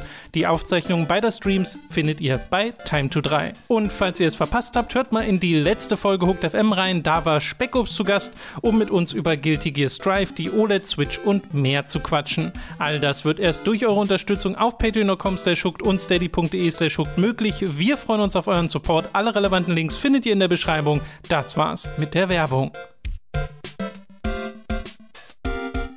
Wir kommen zu den Spielen, die wir in der letzten Woche gespielt haben. Angefangen mit The Legend of Zelda Skyward Sword HD. Ein Spiel, das ich damals auf der Wii gespielt habe und dafür eine ganze Weile gebraucht habe, bis ich es mal wirklich, wirklich durch hatte, äh, weil ich mich so ein bisschen schwer tat mit dem Spiel. Und da war ich auch nicht der Einzige. Ich weiß nicht, hast du das jemals gespielt? Nee, gar nicht. Gar ich nicht, äh, okay. habe da nur die Reaktion. Also, naja, ich habe die erste Reaktion bekommen, die ja wieder sehr äh, positiv auch war. Das hat ja einen sehr, sehr guten Wertungsdurchschnitt auch Ja. bekommen.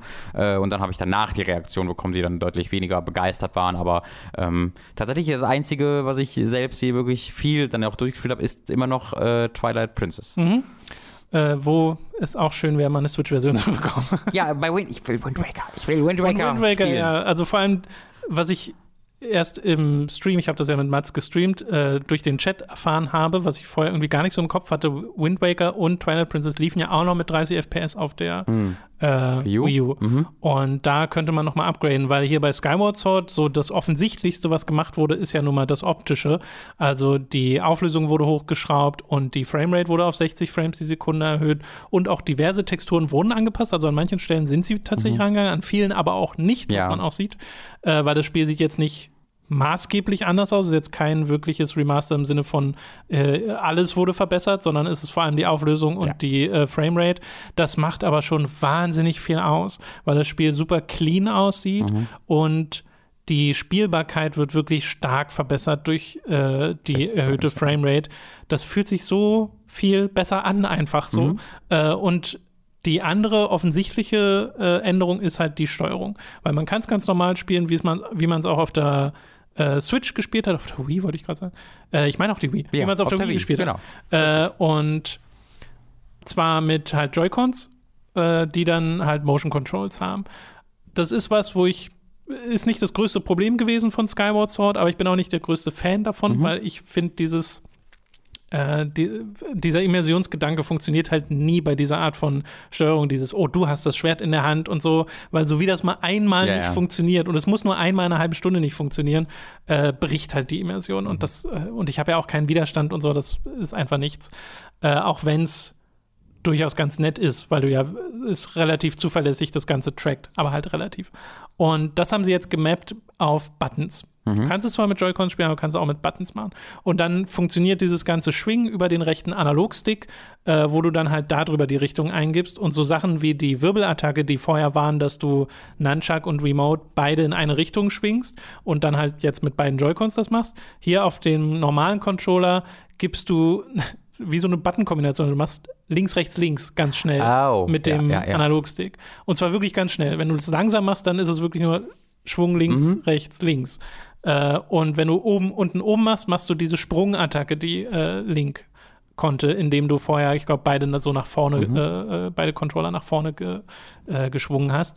Und auch das funktioniert für mich sehr gut. Also ich komme damit gut klar. Es Ja. fühlt sich wirklich nicht an wie die Steuerung, die gedacht war. Also es fühlt sich an wie etwas, das so im Nachhinein dazu kam, weil es das ja auch ist. Mhm. Ja. Weil an manchen Stellen ist es wirklich nicht intuitiv, aber ich spiele es lieber so als mit Motion Controls momentan. Okay. Ab und zu wechsle ich noch auf Motion Controls, weil das wirklich super smooth geht. Du nimmst einfach den anderen Controller in die Hand und dann wechselt das Spiel Mhm. auch automatisch die Controller.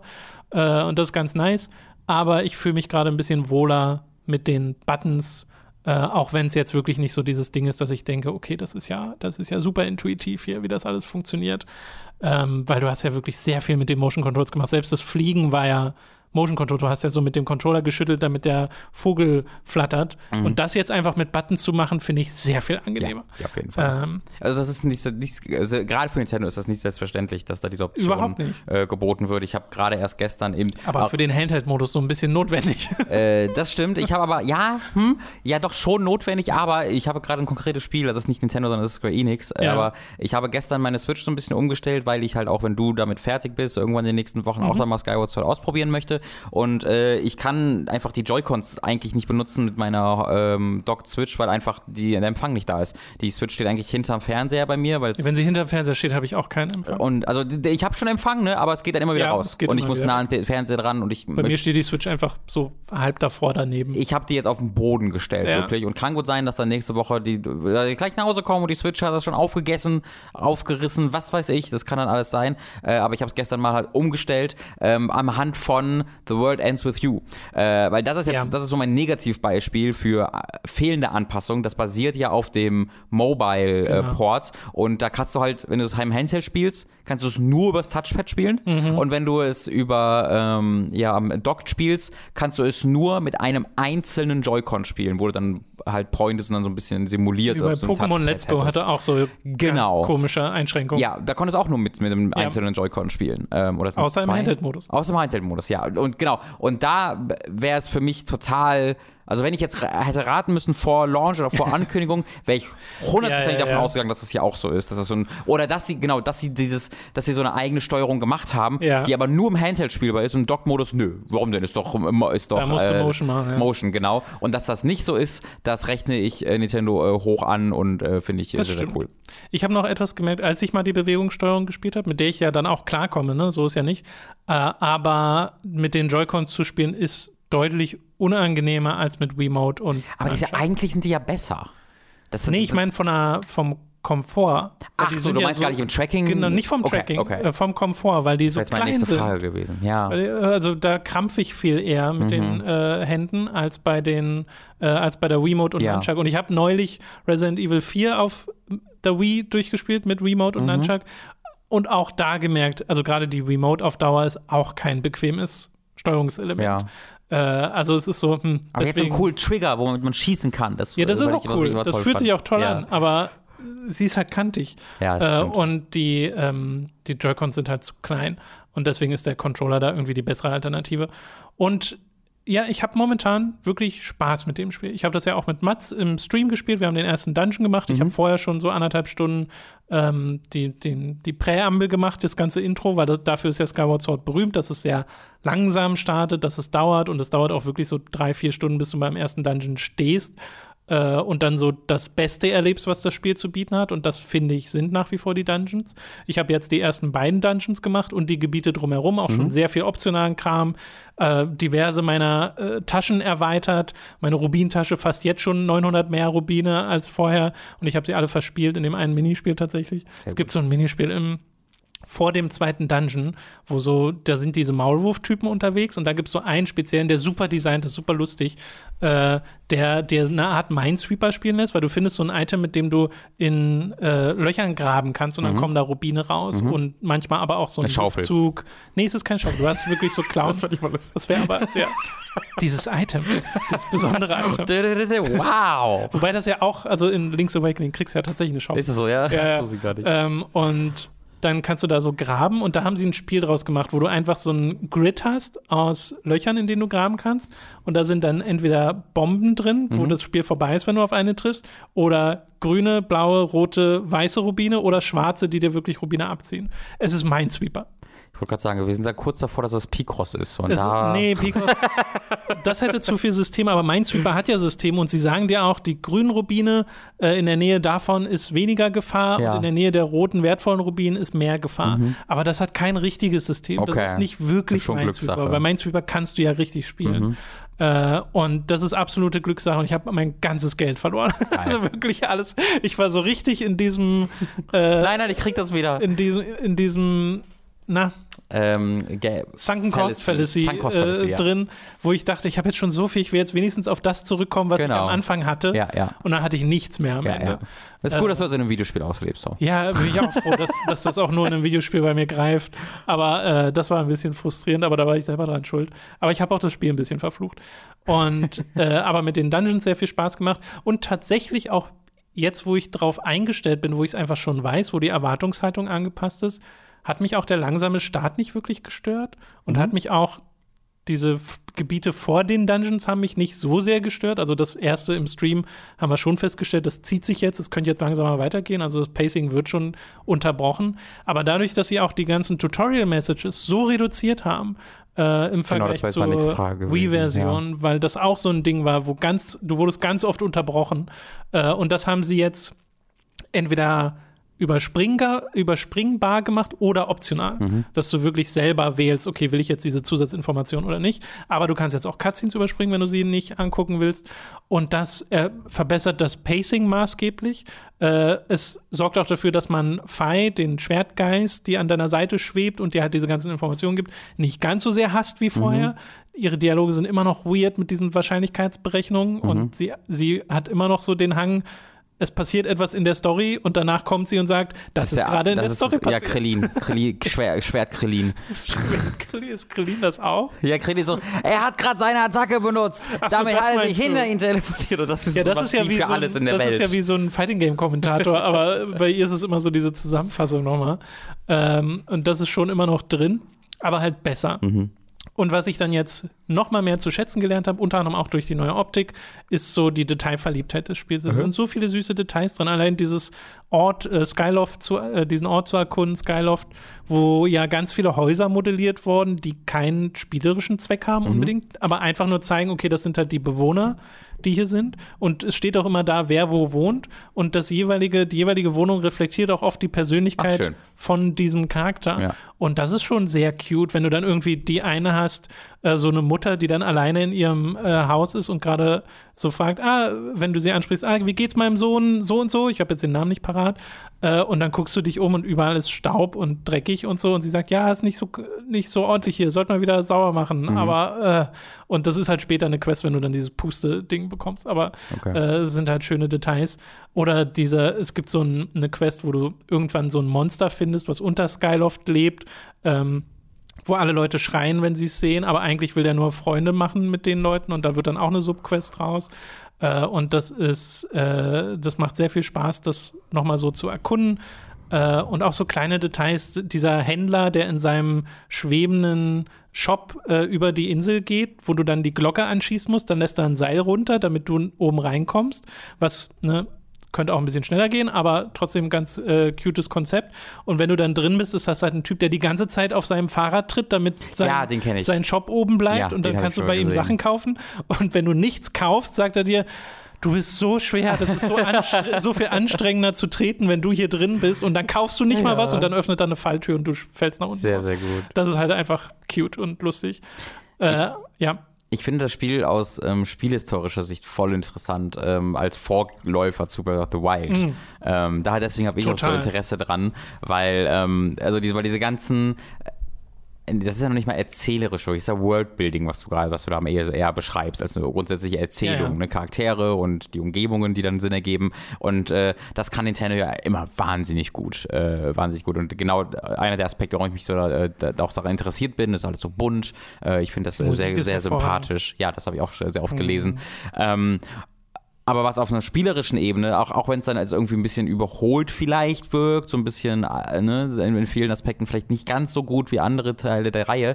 Ich finde es so interessant, weil es ja, das weiß ich jetzt ohne es gespielt zu haben, einfach aus Artikeln und vom Angucken von Footage, es hat ja so viele Ideen, die in Breath of the Wild dann so dieser Revolution führten, mhm. dieses neuen Spielsystems, die aber ursprünglich in Skyward Sword, das offensichtlich ist halt die Ausdauerbar in dieser runden Form, genau. äh, ihren Anfang äh, fanden, aber da noch in diesem alten Korsett drin steckten.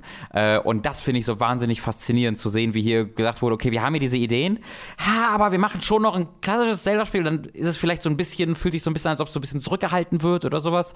Ähm, ich fühle mich da, und das ist jetzt ein Vergleich, der glaube ich noch nicht so oft getätigt wurde bei, bei Zelda, aber ich fühle mich da voll an Hitman erinnert, weil die gleiche Erfahrung hatte ich, äh, als ich nachdem ich Hitman 1 und 2 gespielt habe, nochmal zurückgegangen bin zu Hitman Absolution, was auch so, ein, oh, auch so okay. eine ähm, Rolle einnimmt in ja. der Reihe, was viele Leute nicht so richtig mögen, was auch äh, nicht, nicht so ein gutes Hitman-Spiel ist. Aber wenn du das spielst, erkennst du ganz, ganz viele Gameplay-Mechaniken, mhm. die es vorher nicht gab und die aber es genauso in danach Hitman und Hitman 2 und Hitman 3 gab. Aber, in einem, aber die noch in diesem alten Korsett so ein bisschen drinstecken, was nicht so richtig gut funktioniert. Und dann musste die, der große Schritt gemacht werden. Ähm, und das fand ich wahnsinnig faszinierend faszinierend. Und aus diesem Aspekt äh, finde ich das auch bei Skyward Sword nochmal Skyward Sword, das Hitman Absolution der Zelda-Spiele. das ist vielleicht ein bisschen zu gemein auch. Das ist wirklich ein bisschen zu gemein. Skyward Sword ist ja ein gutes Spiel. Ja. Äh, halt nur mit Problemen. Äh, und die hat es ja auch nach wie vor. Ne? Es hat immer noch sein, sein etwas langsameres Pacing. Mhm. Äh, aber wenn du dann in einem Dungeon drin bist, ist das auch schnell wieder vergessen. Aber zum Beispiel ne, in vorherigen Zelda-Spielen, irgendwie in Twilight Princess oder Ocarina of Time, du kommst ins Hyrule Field und ich habe jedes Mal wirklich dieses, dieses Abenteuergefühl, dieses, oh, hier ist eine Welt, die ich erkunden ja. kann und äh, hier gibt es viel zu entdecken. Und das geht Skyward Sword ein bisschen ab, weil zum einen hat es ja einen relativ momentan noch einen recht linearen, äh, lineare Progression und ich glaube, das hat es auch das gesamte Spiel über größtenteils. Äh, und die Welt ist ja nur Schein unfassbar groß und offen, weil du fliegst ja mit deinem mhm. äh, Vogel durch die Lüfte, durch die, äh, die Wolkenwelt. Und da kannst du ja wirklich frei sagen, ich fliege jetzt verschiedene Inseln an. Aber die Inseln sind alle so kleine, hässliche Brocken, die ja. von weitem auch nicht so toll aussehen. Und die Farbpalette ist auch komisch, die sie da benutzen für den Himmel. Äh, und wenn du dann mal auf so einer Insel landest und einfach nur erkundest, wenn du am Anfang sagst, okay, ich will jetzt mal erkunden, ich will jetzt mal wissen, was hier ist, dann landest du auf so einer kleinen Insel, da ist so eine graue Truhe, die kannst du nicht aufmachen. Das klingt wie Mass Effect 1. Ja, ja, also fast noch frustrierender, weil diese, dann, dann findest du halt so eine Truhe, freust dich erst und dann merkst du aber, nee, okay, ich muss erst so ein komisches Viereck im äh, der Erdwelt äh, treffen und dann. Du musst ein F4. Ach so, abschießen. Ja, genau. Ich dachte, du musst das treffen so, wie ein Charakter. Ach so, nee, nee. Du kannst ja dein Schwert aufladen, wenn du es so in den Himmel streckst. Ja. Und damit äh, gibt es so spezielle Blöcke, die in der Welt verteilt sind. Das sind auch einfach random Quadrate. Äh, und die werden dann in, die, äh, in den Himmel geschickt und die passen immer zu einer Truhe. Das hört sich, sich für mich auch öffnet. so sehr an, wie ich habe den Namen vergessen, diese kleinen grünen Viecher in Breath of the Wild, von denen es hunderte gibt. Koroks. Ja, so kleine Mini-Puzzle, die einfach im ganzen Spiel verteilt sind. Ja, nur sind es hier nicht mal wirklich sich so ein bisschen Puzzles. Also es, ja. ist, es ist strange. Es äh, entmutigt sehr zu mhm. erkunden, sondern mhm. eher so dieses, okay, wenn mir jetzt gesagt wird, ich muss hier irgendwo hin, dann gehe ich dahin. Ja. Aber ansonsten habe ich echt wenig Motivation, rumzufliegen, weil auch am Anfang, du findest halt eine Insel, da gibt es ein Minispiel später.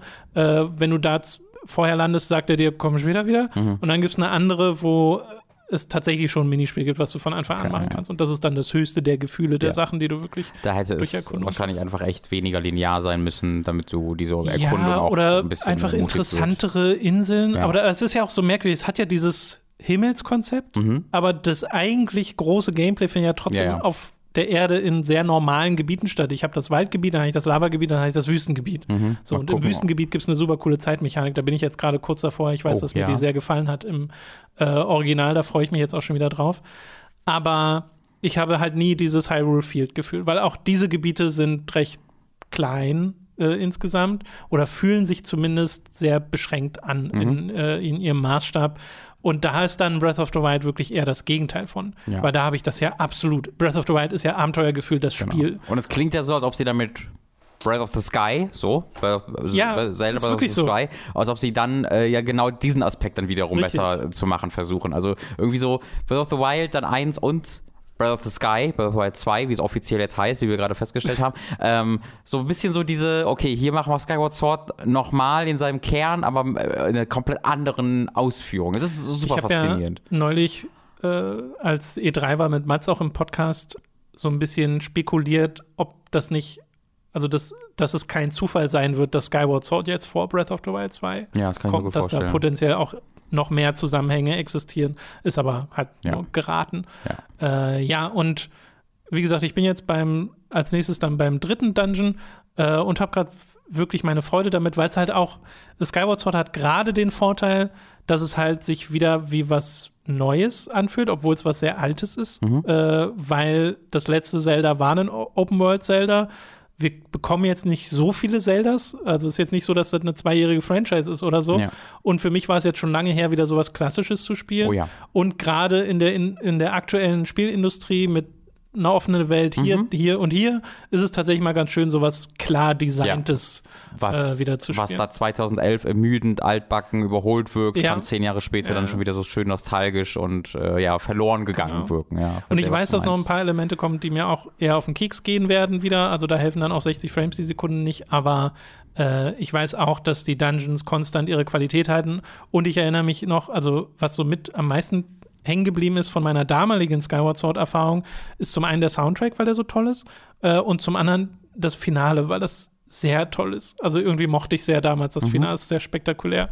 Ich- äh, Freue ich mich ja auch Ich jetzt finde wieder es dann so ein bisschen lustig, dass ich dann äh, diese klassischen Zeldas dann nur Twilight Princess und Skyward Sword dann mehr gespielt habe, vor allem wenn ich Skyward Sword auch mehr spielen werde. Ja. Weil in meiner Wahrnehmung, dass unter den Fans heutzutage eher sind, die weiter hinten in der, äh, ja, in der Rezeption liegen. Ja, ja, Skyward Ähm, Sword auf jeden Fall. Ja. ja. Bei Twilight Princess. Da habe ich sehr das Gefühl, dass es so auch über die Jahre, ja, eigentlich ist es ein relativ unspektakuläres Teilspiel dieser Art, dem sehr Ja. sein eigener Charakter fehlt. Twilight Princess hatte sehr dieses noch eins Gefühl, Ja, genau, was ja halt genau damals gewollt wurde, was Genau, sich weil- vielleicht nicht so lange über die Jahre hält. weil es halt dieses etwas düstere Ocarina of Time ja, war. ich hatte Spaß damit. Und Wind Waker war da schon mal was deutlich anderes. Deswegen als, als erstes 3D-Zelda hat sich Twilight Princess super geeignet für mich. Das hat Spaß Ja, gemacht. ist, ist auch so. Ist auch ein gutes Spiel. Und ich mag Ja. auch die Story um Midna sehr gern. Und hätte Ja. gerne eine Switch-Version. Ja, ich hätte, also ich gerne zuerst Wind Nicht Waker. für 60 ich Euro möchte- allerdings, weil das muss man dazu sagen. Tom, ich habe Nachrichten. Skyward Sword kostet 60 Euro. 70. Und das äh, ohne nennenswerte Zusatzinhalte. Ja, ja. Eigentlich ist das ja wirklich mal die, das eine Spiel, wo ein bisschen was rausgenommen wurde. Stimmt. Theoretisch. Endlich, Director's Cut. ja, so, also nicht wirklich, es fehlen ja nicht Inhalte, aber Ja, das, das, das kann, muss, man, muss man eigentlich mal wieder sagen, dass die Spiele nicht 60 Euro kosten sollten. Die sind 10 Jahre alt. äh, Die Hälfte. Auch hier wurde jetzt ein bisschen was dran gemacht, mehr als bei vielen anderen dieser Releases. Nichtsdestotrotz, ich wäre auch bei 40 Euro, wäre ich Ja, noch dabei. ich auch noch dabei. Aber das ist dann so 60 die obere Grenze. hammerhart. 60 Euro ist ähm, ein bisschen, ein bisschen da müsst ihr schon Nintendo-Steuer halt. sehr Bock haben auf Skyward Sword, weil ihr bekommt die Wii-Version ja für irgendwie 20 oder so. Die wird ja noch verkauft digital. Wenn, man, wenn ihr eine Wii U habt, das ist halt immer eher die Frage. Ich weiß nicht, wie viel gebrauchte Versionen von Skyward Sword für die Wii gerade kosten. Ähm, das Ding ist, dieses 60 FPS und Auflösungsupgrade ist halt schon wirklich super nice. Also Ja. So nice, dass ich jetzt nicht mehr zur Wii-Version zurückgehen will. Ja, ja. Und auch nicht wegen der ganzen Unterbrechungen, die ich nicht skippen kann in Ja. der Wii-Version. Also da haben sie es schon maßgeblich verbessert. Meine liebste Quality of, gibt den eigenen Quality of Life Trailer, was ich sehr schön Mhm. finde, was auch irgendwie was über das Kernspiel aussagt, wenn du einen eigenen Quality of Life Trailer machen Ein kannst. bisschen schon. Ähm, aber meine liebste kleine Änderung, die so großen Effekt sicherlich aufs Spielgefühl hat, ist, dass nicht mehr jedes Mal das Item Pop-up kommt. ja. Also Wenn du hast wohl immer, wenn du so ein Fünfer Ruby aufgehoben hast, kam immer so ein Item-Pop-Up. Es hat sich einfach resettet. Wenn du das Spiel gespeichert und ah. beendet hast, beim nächsten Mal kam wieder dann dieser Pop-Up okay, und ja. das passiert jetzt nicht mehr. Das passiert beim ersten Mal, beim wird ja gesagt, Mal. was das ist und dann hebst du einfach Der Text auf. geht auch witzigerweise jetzt schneller. Ja, genau, das kann man auch nicht machen, ne? Man ja, konnte den Text nicht ja, verschnellern. Genau. Das, solche Sachen, oh, da würde da, da würd ich gar nicht mehr drauf kommen, dass das eine, eine Option ist in ist Spielen. So. Aber, boah, ja, das, sowas kann ein Spiel komplett tanken. Wenn du drei, vier solcher Sachen hast, die den Spielflow ständig verlangsamen, ja, sehr, sehr schön, dass sie das gemacht haben.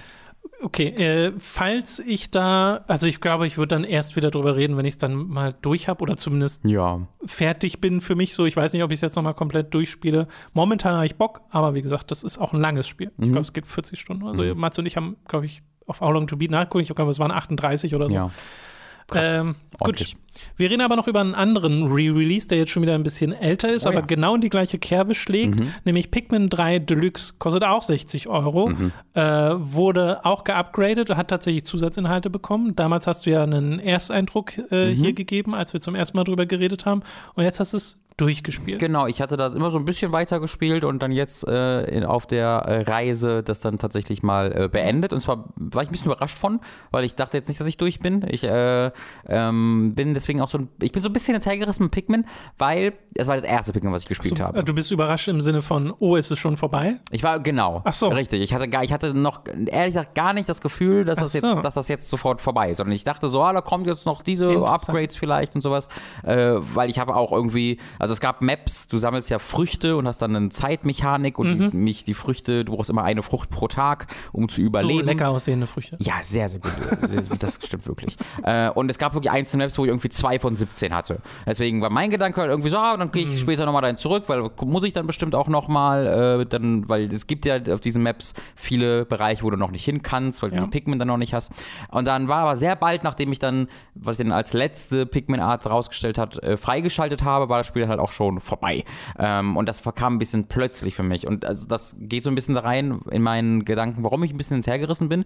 Wie gesagt, erster Pikmin, was ich gespielt habe, wollte ich immer mal spielen. Und ich mag halt das grundsätzliche Spielgefühl extrem. Ich mhm. finde es wunderbar, wie es aussieht. Es ist so sympathisch. Wenn du 20 von jedem Pikmin mitnimmst, dann singen die, äh, was äh, ganz, ganz hervorragend ist. Äh, alles daran strotzt einfach nur so vor, vor Charme. Vielleicht die Umgebungen kommen nicht ganz zu diesen tollen Charaktermodellen mhm. und Monstern und Früchten, könnte ich ganz mithalten. Das war halt auch so ein Ding, wo man sich damals gewünscht hat, sie hätten ein bisschen mehr gemacht an dem genau ja an der Deluxe Edition. Ich finde aber auch schon, ähm, wenn die vielleicht ein bisschen stilisierter wären, die Umgebungen, ähm, würde viel gemacht werden. Die haben so einen seltsam realistischen Look. Äh, ja, das mag ich aber eigentlich, weil du so das Gefühl hast, die sollen ja so in so einer realen Welt das sein. Stimmt. Also wenn, also wenn, wenn das dann gut aussehen würde, wäre ich da glaube ich ja, auch dabei, ja, ja, aber genau. so bin ich dann so ein bisschen äh, rausgerissen. Aber also ja, äh, ich mag dieses Gameplay total mhm. gerne. Du wirfst deine Pikmin rum, hast äh, teilweise gar nicht so einfache Rätsel zu lösen, wann du wen wohin wirfst, musst dich mhm. aufteilen ähm, und äh, hast dann eben fünf unter fünf, ja ich glaube fünf unterschiedliche Pikmin-Arten, die alle unterschiedliche Fähigkeiten, Stärken und Schwächen haben. Ähm, mag ich alles sehr. Ich glaube, ich bin kein Freund der Struktur. Ich glaube, dieses Zeitelement gibt mir wenig wo ich sage, das macht das Spiel jetzt besser. Äh, ich glaube, wenn ich einfach die Möglichkeit hätte, in Ruhe diese Level zu erkunden, anstatt dann immer wieder zurückzugehen und einfach meine Progression hier weiterzumachen. Dadurch, dass das so einfach ist, die Früchte immer zu haben, die man braucht, ähm, ist das für mich, war das in erster Linie, okay, jetzt muss ich zwei Minuten auf die A-Taste drücken, um mein Level ja. Reward Screen wegzudrücken und wieder zurück ins Level zu dürfen. Ähm, und das weiß ich nicht so ganz, ob mir das viel gibt. Ähm, doch, ich weiß, es bringt mir nicht so viel. Nicht so viel. Äh, und ähm, deswegen war ich dann am Ende dann auch so ein bisschen überrascht, weil durch diese Zeitmechanik ich halt so ein bisschen das Gefühl hatte, ich werde nach vorne getrieben. Ich sollte jetzt nicht immer wieder in alte Level zurück, weil dann mhm. vergehen Tage. Wenn ich dann keine Früchte finde, verliere. So, ich habe so ein bisschen immer die, die, die, Motivation, geh weiter nach vorne, du willst entkommen von diesem Planeten äh, und äh, dabei äh, ja immer möglichst viel Progression machen. Äh, und deswegen hatte ich immer das Gefühl, irgendwann gehe ich dann in diese Level zurück, äh, weil ich da noch so viel zu erkunden habe. Mhm. Jetzt habe ich das Spiel durchgespielt, jetzt habe ich kaum mehr Motivation, jetzt fühle ich mich nicht mehr so richtig motiviert, in diese Level zurückzugehen. Ähm, deswegen hätte ich sehr gerne eine äh, klassischere Struktur tatsächlich ähm, und halt eine vielleicht, in der noch mehr mit der Idee, mit der Idee gemacht wird. Ich finde, Pikmin 3 fühlt sich nicht an wie der dritte Teil einer Reihe. Der fühlt sich sehr basic an mit diesem, mit diesen Pikmin. Also ich mhm. hätte echt, ich war mir sehr sicher, dass da noch zwei, drei Typen kommen an, an Pikmin und ich dann noch mehr managen muss äh, und es noch ein bisschen verrückter wird und das kam dann nicht, äh, was ich auch ein bisschen schade fand. Das hört sich jetzt negativ an, aber ist, also ich habe trotzdem sehr viel Freude mhm. gehabt und würde es jedem empfehlen äh, in, in, seinem, in seinem Kernspiel. Ähm, aber es gäbe noch viele Aspekte, worauf ich, wie, aufgrund derer ich mich sehr auf Pikmin 4 freuen könnte, wenn die so ein bisschen herangegangen ja, wären. Also ich glaube auch, dass sie da noch viel machen können. Pikmin 3 war ja so ein Spiel, war auch mein erstes Pikmin, mhm. aber ich habe auch von anderen mitbekommen, dass es jetzt halt ist ein gutes Pikmin. So mhm. wurde es aufgenommen. Ja. So, dieses ist ein gutes Pikmin. Ein weiteres äh, von diesen Spielen. Genau, es ist halt noch eins. Ja. So, und äh, da wurde jetzt nicht so viel dran gemacht. Ich kann mich auch erinnern, dass die Zeitmechanik eher so psychologischen Druck gibt, nicht tatsächlich. Nee, genau. Äh, und dass das wohl in anderen Pikmin-Spielen ein bisschen anders ist. Mhm. Pikmin 2 soll teilweise wohl auch richtig hardcore sein. Das hat irgendwie so Dungeons, wo du dann richtig viel Progress verlieren kannst. Oh, da bin ich aber froh, dass das hier nicht so ist. Ja, da bin ich auch sehr froh drum, ja. weil, weil das klang immer sehr anstrengend. Mhm. Äh, aber also meine Erinnerung an Pikmin 3 ist auch einfach sehr verblasst. Inzwischen, ich habe das ja damals getestet. Ich weiß noch, dass ich ja. dem eine 8 von 10 gegeben habe. Für mich ist es ein bisschen zu ich habe es mit dem Controller gespielt, also nicht mit dem Pointer, sondern äh, größtenteils im Handheld-Modus, äh, dann mit einem Analogsticks. Da war das Wii U Gamepad übrigens wirklich nice bei dir. Ja, das, das stimmt, wo du die Map auch gleichzeitig ja, benutzen konntest. Das geht jetzt natürlich nicht mehr, ja. wird pausiert, wenn du in den Map-Screen gehst. geeignet dafür. Mhm. Ähm, und äh, du kannst es aber auch mit Pointer spielen. Also wenn du dann in den mhm. Dock-Modus gehst und raus bist, kannst du es mit Pointer spielen. Das habe ich gestern mal kurz ein bisschen gemacht und das, da habe ich auch sehr schnell gemerkt, okay, das wird jetzt deutlich einfacher. Äh, also ich, ich habe sehr viel ja. mehr Präzision gerade. Ähm, und die braucht man dann in diesen Extra-Missionen, denn in diesem Deluxe-Ding drin äh, sind alle DLCs von vorher, was so alles Time-Attack-Missionen sind.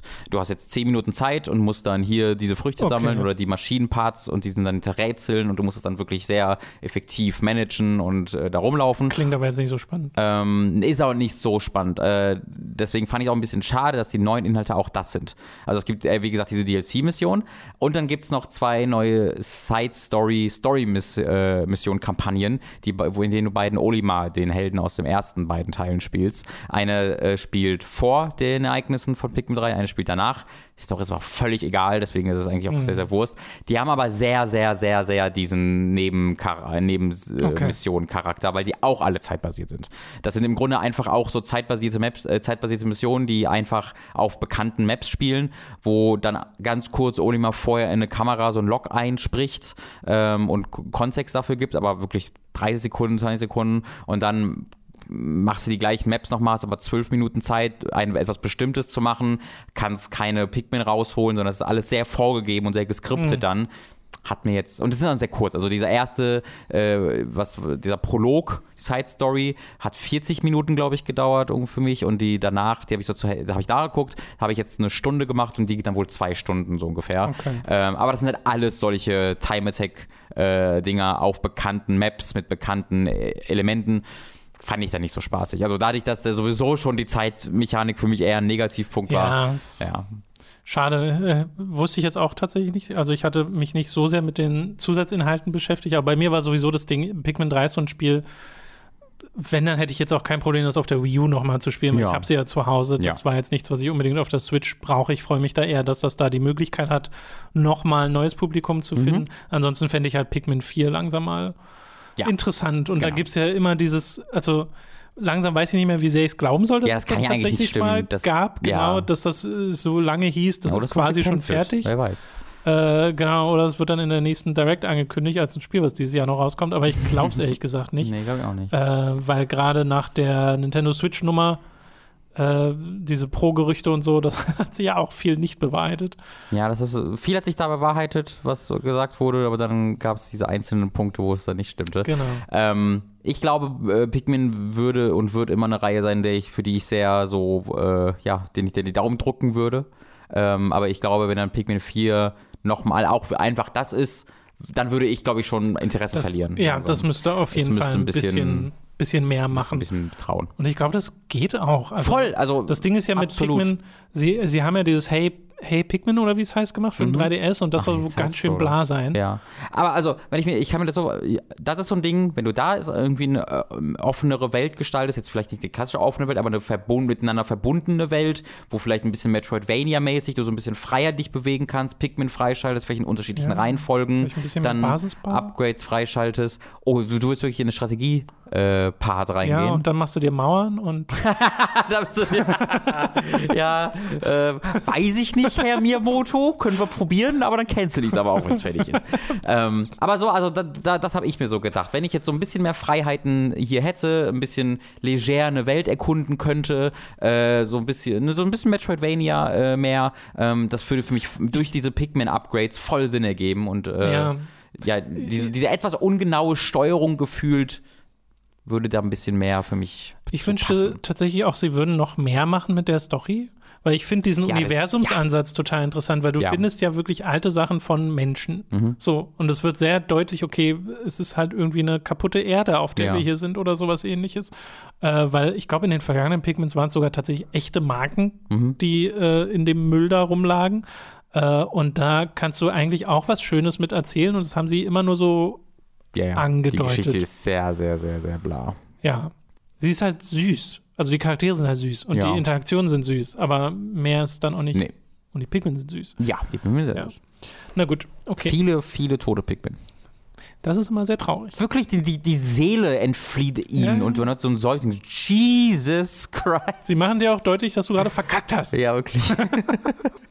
Am Ende kriegst du wirklich einen Tracker, wie viele Pikmin gestorben sind, wenn du das ja. gespielt hast. Mein Gott. Wir müssen so einen kleinen Friedhof da noch zeigen. oh mein Jesus. Gott.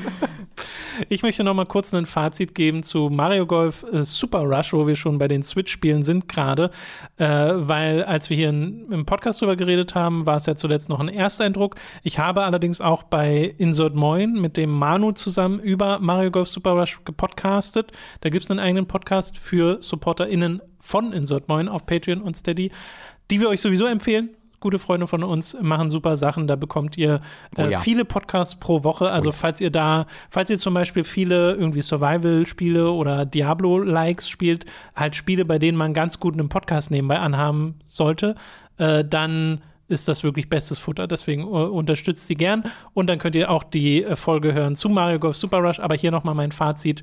Ich habe ja die Story durchgespielt. Mhm. Ich habe viel im lokalen Multiplayer gespielt, ich habe ein bisschen im Online-Multiplayer gespielt, wirklich über 15 Stunden mit dem Spiel verbracht ähm, und bin doch enttäuscht von dem Ding. Also es hat sich so ein bisschen durchgezogen, weil der Story-Modus ist, der tut so ein bisschen so, als würde er wirklich ein Story-Modus sein am Anfang, indem mhm. man dir so Charaktere vorstellt und dann kommt relativ schnell raus, nee, eigentlich machst du hier nur eine äh, Challenge nach der anderen. Da sind dann coole Sachen dabei. Es gibt wirklich so einen Modus, wo du äh, wo sie dir einfach sagen, in diesem Kurs musst du irgendwie sechs Löcher schlagen.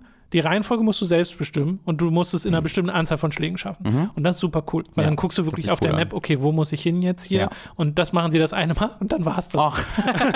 weil das ist auch kein separater Modus okay. im Singleplayer. Also das ist total doof. Äh, das kannst du nur da machen. Und dann hat sich's erledigt.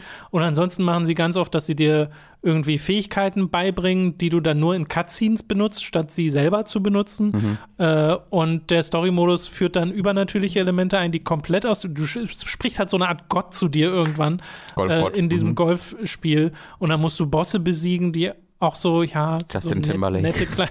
Das wär, oh, ich würde so gern Justin. Ich sollte mir einen Justin Timberlake Me machen. Dann wäre das Spiel deutlich besser. äh, und die RPG-Mechanik, die drin ist, ist super egal, weil du sehr schnell so stark bist, dass das alles irrelevant wird, weil auch das Spiel so einfach ist und es gibt keine Schwierigkeitsgrade, die du einstellen kannst.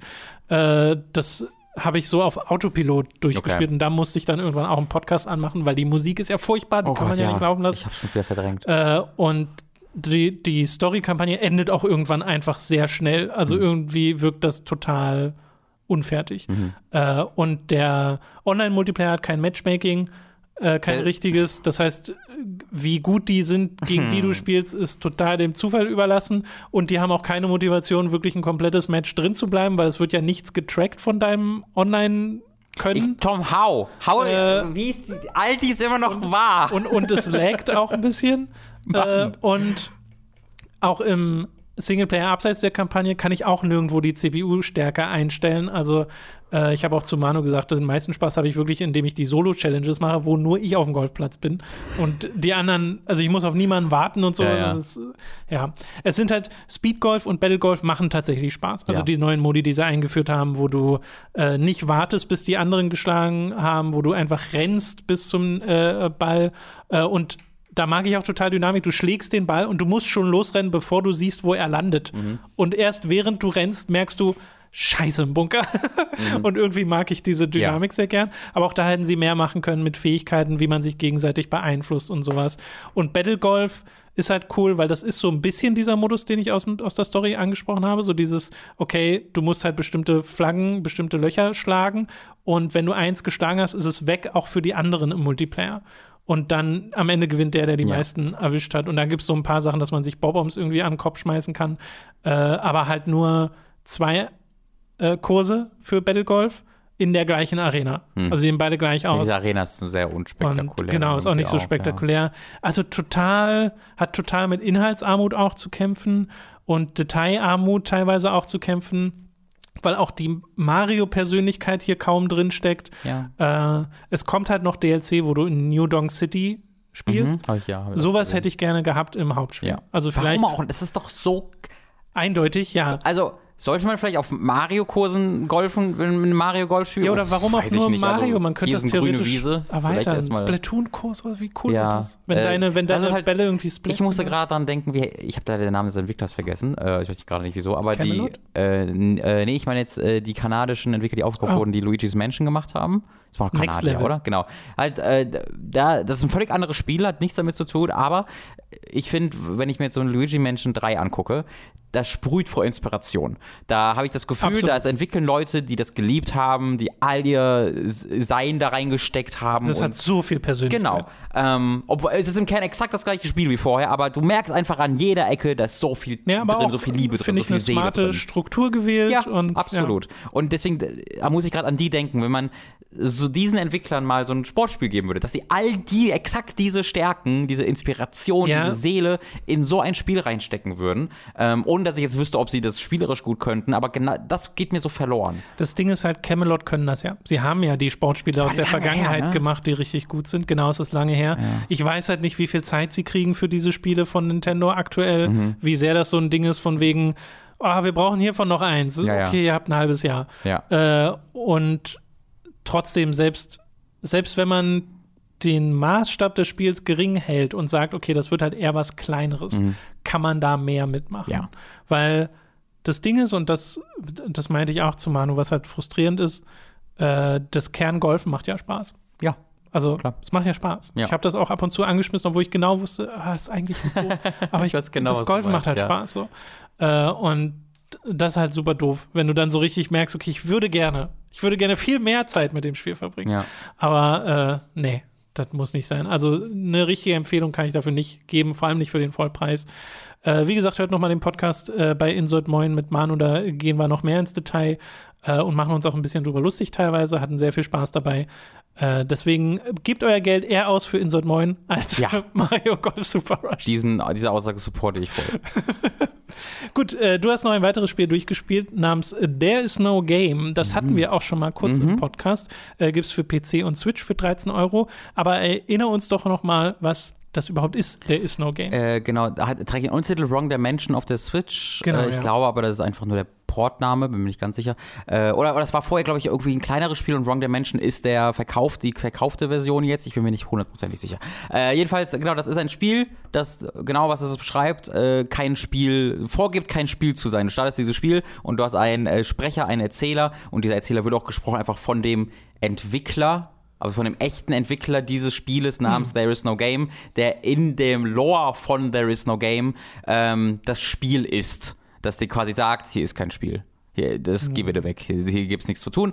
Ähm, und äh, da interagierst du quasi mit den ähm, Interface-Elementen. Du äh, schneidest irgendwelche Kordeln ab, wo, also die als Beispiel am Anfang hängen die verschiedenen Fahnen, wo du deine Sprache auswählst an so Kordeln und dann kannst du halt mit diesen Kordeln interagieren. Die eine Fahne fällt runter, du hast die jetzt quasi als Inventar, kannst dann wo auf einem anderen Bildschirm interagieren, während das Spiel dir sagt, ey, hier ist nichts, geh weg. Und das eskaliert dann natürlich immer weiter. Ja, und ja. du äh, gehst dann in verschiedene Spielgenres rein, Point-and-Click-Adventure, in ein sehr, sehr, sehr, sehr klassisches ähm, Zelda 2D-Spiel, aber du steuerst dabei nie den Charakter selbst, sondern der Charakter, es ist sehr lustig, so, äh, Link in diesem Spiel ist ein sehr dummer Charakter und du musst ihm quasi durch dieses Abenteuer helfen, indem du ähm, das Interface kaputt machst. Äh, ein, ein, ein simples Beispiel ist, das ist jetzt kein Spoiler, weil es gibt ganz, ganz viele von diesen Momenten. Ein Beispiel ist, dass du dir ein Schwert besorgen musst, aber das Schwert im Spiel ist doof äh, und deswegen brichst du über ein paar Umwege so eine Mana-Anzeige, die der hat im Inventar, äh, im, im, im Interface, brichst du quasi ab und die endet so ein bisschen spitz und dann benutzt er seine Interface, also Ach, seine schön. Mana-Bar als Schwert. Ist natürlich sehr verwirrt davon, was das ist, Ja. ähm, aber so funktioniert dieses Spiel also halt. quasi sehr, so ein bisschen indirektes Eingreifen und vierte Ja. Wand brechen wie sonst nichts. Genau, es ist im Grunde in dem Sinne so ein Point-and-Click. Äh, Adventure mehr als alles andere, Ja. wo du, äh, aber halt sehr auf einer sehr krassen Meta-Ebene, deswegen äh, trifft es auch nicht hundertprozentig.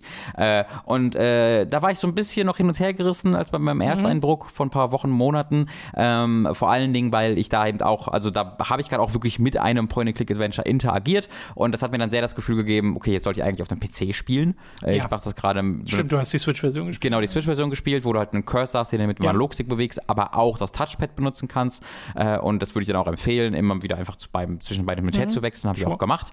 Äh, und das ändert sich mit der Zeit. Ne? Wie gesagt, du spielst dann halt auch so ein äh, indirekt so ein ähm, 2D-Zelda-Spiel und das geht dann auch noch in andere Richtungen. Ist jetzt kein super langes Spiel, aber gerade das letzte Level, das Ende, ist sehr crazy und cool und macht dann noch auf einer so vierte Wandebene Dinge, mit denen ich nicht unbedingt gerechnet habe, ähm, weswegen ich dann, dann sehr, sehr zufrieden mit war und sehr viel Spaß mit hatte. Ich glaube, mein größter Kritikpunkt ist der Sprecher tatsächlich, ähm, Oh, weil Also der Entwickler? ja, genau. Er ist halt, du merkst halt, dass er kein Entwickler, dass er kein ja, äh, Sprecher Sprecher ist. Und er äh, ist auch, hat Englisch ist offensichtlich nicht seine Muttersprache, sondern er spricht halt Französisch, ist, glaube ich, ein Kanadier.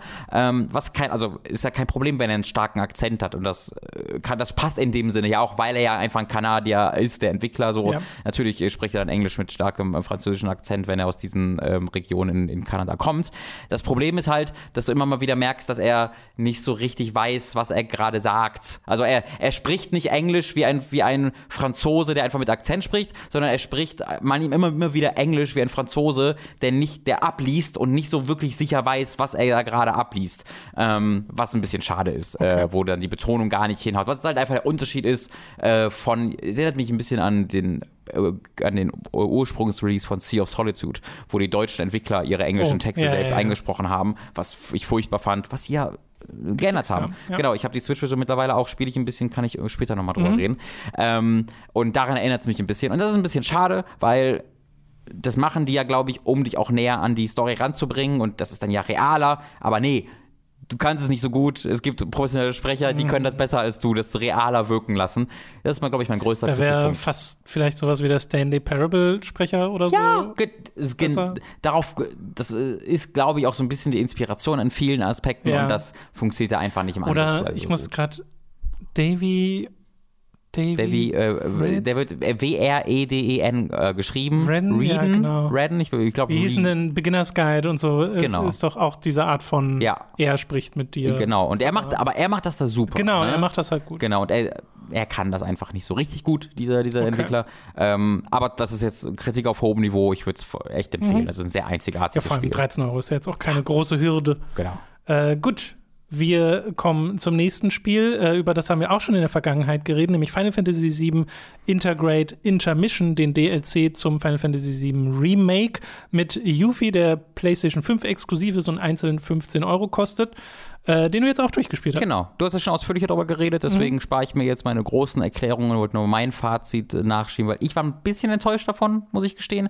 Ähm, ich äh, finde, dass der DLC hauptsächlich die Aspekte von Final Fantasy VII wiedergibt, die mir nicht so gefallen haben, nämlich Du oh. läufst durch sehr unspektakuläre, sehr lineare Industriegebiete und Dungeons. ja, ja. Also dieser, das auf jeden Fall. Genau, das ist so der Aspekt, den, den mir am wenigsten, der mir immer noch Spaß gemacht hat, weil das Kampfsystem einfach äh, super cool ist. Ne? Das ist ja das, ja. was bei Final Fantasy 7 für mich das Ding war. Kern-Gameplay, der Gameplay-Loop, wenn du den auf die zwei Minuten runterbrichst, super cool. Für mich der große, die Kontextualisierung, die Progression-Mechaniken, die sind die alle, die so ein bisschen da ähm, ja dann gefehlt haben bei mir. Und dass dann quasi der erste, der, die erste Hälfte komplett in diesen Slums stattfindet, die schon im mhm. Hauptspiel okay, ein bisschen, äh, ja, dem ein bisschen überdrüssig wurde. Und dann die zweite Hälfte ist ein bisschen cooler, aber auch jetzt nicht mindblowing, ähm, auch alles schon relativ bekannt. Äh, fand ich dann ein bisschen ermüdend. Ähm, und dann kommt halt das Ende und das Ende ist halt cool. Ne? Die, so diese ja. letzte halbe, dreiviertel Stunde, vielleicht erst eine halbe Stunde, ähm, da hauen sie halt rein und da passiert dann die ganze Story. Also es ist sehr, sehr, sehr viel so, hier passiert eigentlich nichts wirklich, was irgendwie eine Relevanz das hat. Auf jeden Fall. Und dann am Ende hauen sie dann so ein bisschen rein äh, und man kann sie, man könnte sich, glaube ich, sehr gut einfach das Ending angucken und weiß alles, äh, was, es, was es zu wissen gibt. Ähm, deswegen, ich bin froh, es gespielt zu haben, vor allen Dingen für die, den letzten so lange Parts. Ist es ja auch nicht, ja. Genau, es ist dann relativ, es ist ja. kurz genug, dass es mich da nicht super genervt hat. Ähm, aber ich war so ein bisschen so, ja gut, das war jetzt. Ich, ich, hoffe, dass sie diesen Aspekten im zweiten Teil ansetzen und ich glaube, das ist so ein bisschen auch der DLC. Äh, so dieses Kampfsystem hat hier seine Synergie ja, ist ein Synergieelement, das? das mochte ich sehr. Ja? Ich hat das dich gestört cool. irgendwie, dass du nicht mehr wechseln konntest oder so? Äh, nee, tatsächlich gar nicht. Also ich äh, fand, das hat sehr, gerade für diesen DLC sehr viel Sinn mhm. ergeben, dass du dann ja, kannst du, hast du sowieso noch wenig Zeit, ja. kannst dich auf diesen einen Charakter konzentrieren und dass du halt immer wieder so ganz, also für mich war so essentiell, dass du es jederzeit an ausmachen konntest und da dann neue. Kombos plötzlich hattest mit deinem Teammitglied, diese Synergiemodus. Das fand ich super cool. Ich hoffe sehr, dass sie das im zweiten Teil Same. gemeinsam mit dem Charakterenwechseln dann einbehalten. Ansonsten so ein bisschen, ja, äh, hätte, hätte ich mir, ich hätte mir gehofft, dass sie, wenn sie schon äh, sonst wenig machen, zumindest vielleicht ein neues Dungeon mir präsentieren, also ja, neue Locations, Umgebungen. Also es ist ja auch was neu gemacht worden, aber das, was sure. neu gemacht worden ist, ist halt trotzdem so, ja, okay, ist jetzt nochmal so ein Industrieding. Genau, genau. Äh, da würde ich dir auf jeden Fall zustimmen, da hätte man was deutlich Spannenderes mitmachen können. Äh, ansonsten in den Slums und so ist ja auch viel so ein bisschen Fanservice, wenn du dann ja. die alten Charaktere nochmal ja. siehst. Ähm, und je nachdem, was für eine Art Spieler du bist, äh, findest auch ein großer Teil auf dem Fort Condor Spiel statt. Das muss ich doch sagen. Das ist super cool. ja. Ey, das macht voll Spaß. Ich habe die alle gemacht sofort, als sie kamen. Fort Condor war hervorragend. Ja. Ich habe dann, also ich habe ich habe die alle so direkt gemacht, dass ich erst danach gesehen habe, dass man sich bessere Figuren kaufen konnte. Ich habe das alles. Oh, alles ich, mit den Standardfiguren. Ich habe das alles mit den Standardfiguren ja durchgespielt. Aber es waren wirklich coole neue Sachen dabei. Ja, ja, und dann habe ich die ganzen Punkte bekommen, so, oh, dann kann ich mir bestimmt coole Waffen mit diesen Punkten jetzt holen. Und dann habe ich den Shop freigeschaltet, nachdem ich das letzte Fort Kondo Spiel gemacht habe, mit dem ich bessere Ford Kondo-Figuren.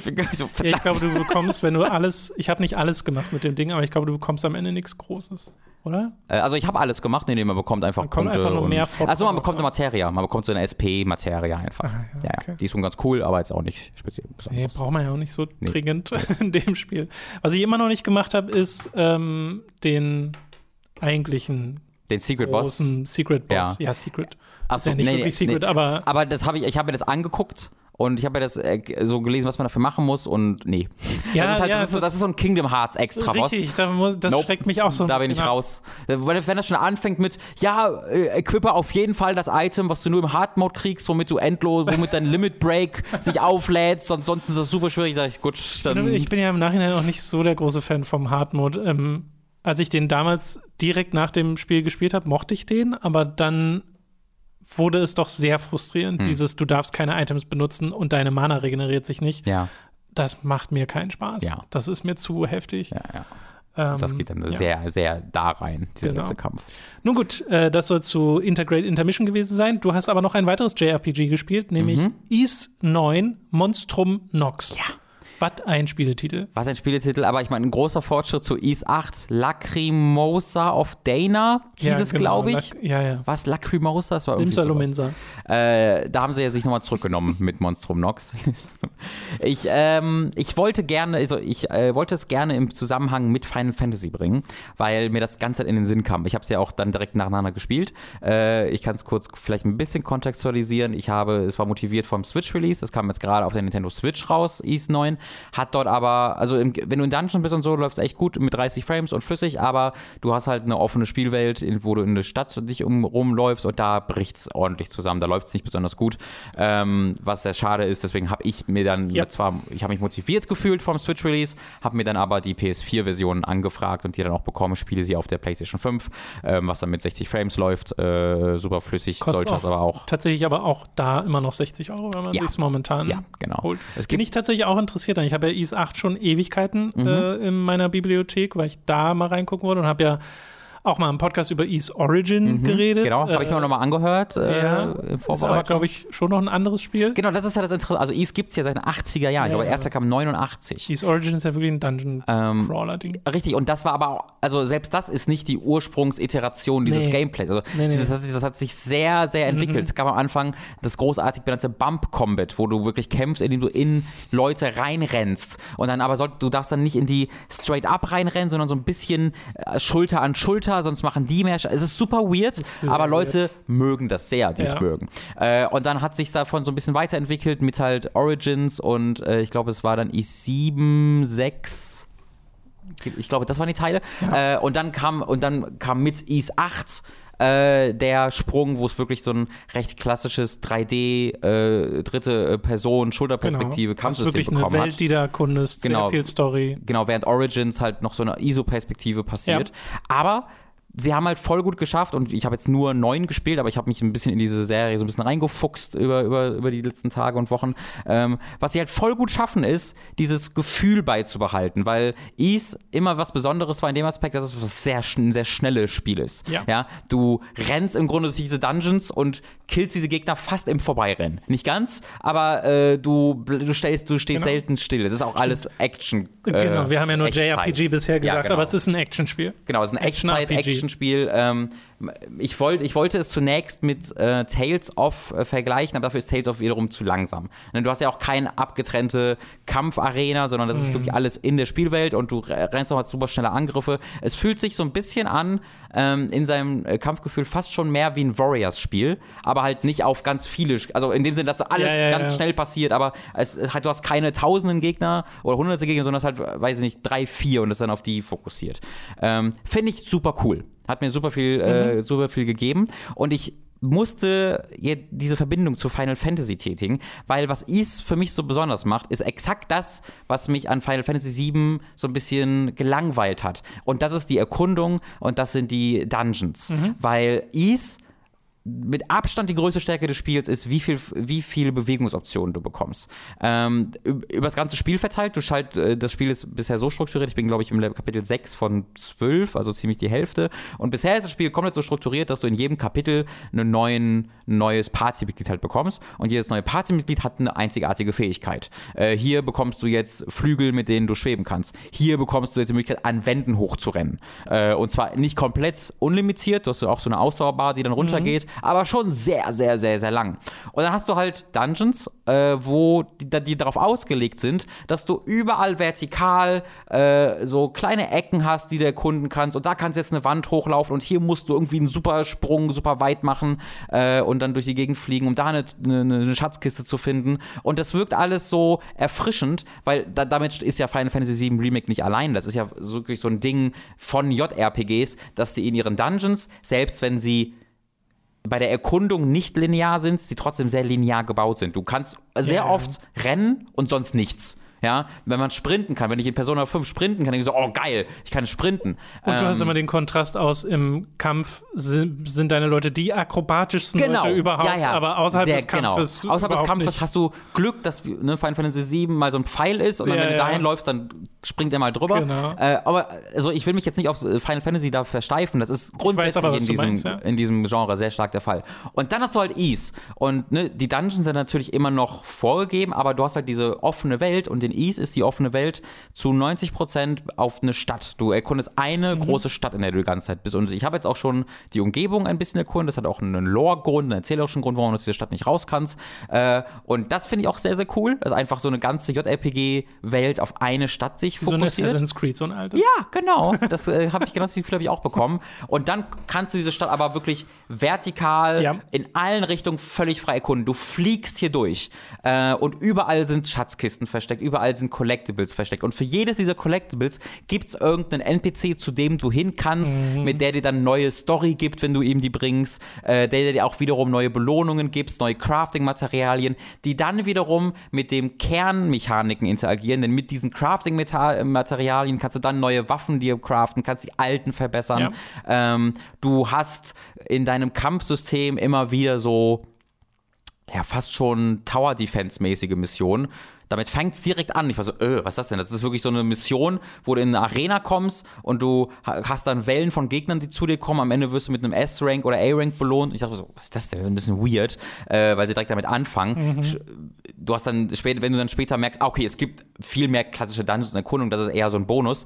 Aber durch diese Materialien kannst du dir dann da gebäudemäßige Türme äh, bauen und verbessern, die dann die Wellen besser abhalten können. Okay. Das, dieses Spiel schafft es unglaublich gut, ganz viele Progressionsmechaniken alle so in eins äh, zulaufen. Alles beeinflusst irgendwie das andere. Also du hattest jetzt ähm, nicht das Gefühl, überfordert zu sein oder so davon? Nee, dafür macht, also das, auch das macht es wirklich über die Kapitel. Ja, ja, also okay. es, es, lässt sich da ein bisschen Zeit. Es war ja, ja eher so, dass ich am Anfang sagte, öh, was ist das denn? Das hat so ein bisschen mhm. fast schon zu lange gedauert, äh, weil du auch eine Weile spielen musst, bestimmt zwei, drei Stunden, bis du überhaupt mal die erste dieser ähm, äh, Bewegungsoptionen bekommst, die das dann so öffnet. Weil das hat wirklich, ich war lange Zeit so ein bisschen so, ja, das ist ganz nett, aber immer noch recht klassisch ja. und dafür ein bisschen unspektakulär. Und dann habe ich die Fähigkeit bekommen, Wände hochzurennen und alles hat sich so, so, so plötzlich hat sich das Spiel mir geöffnet.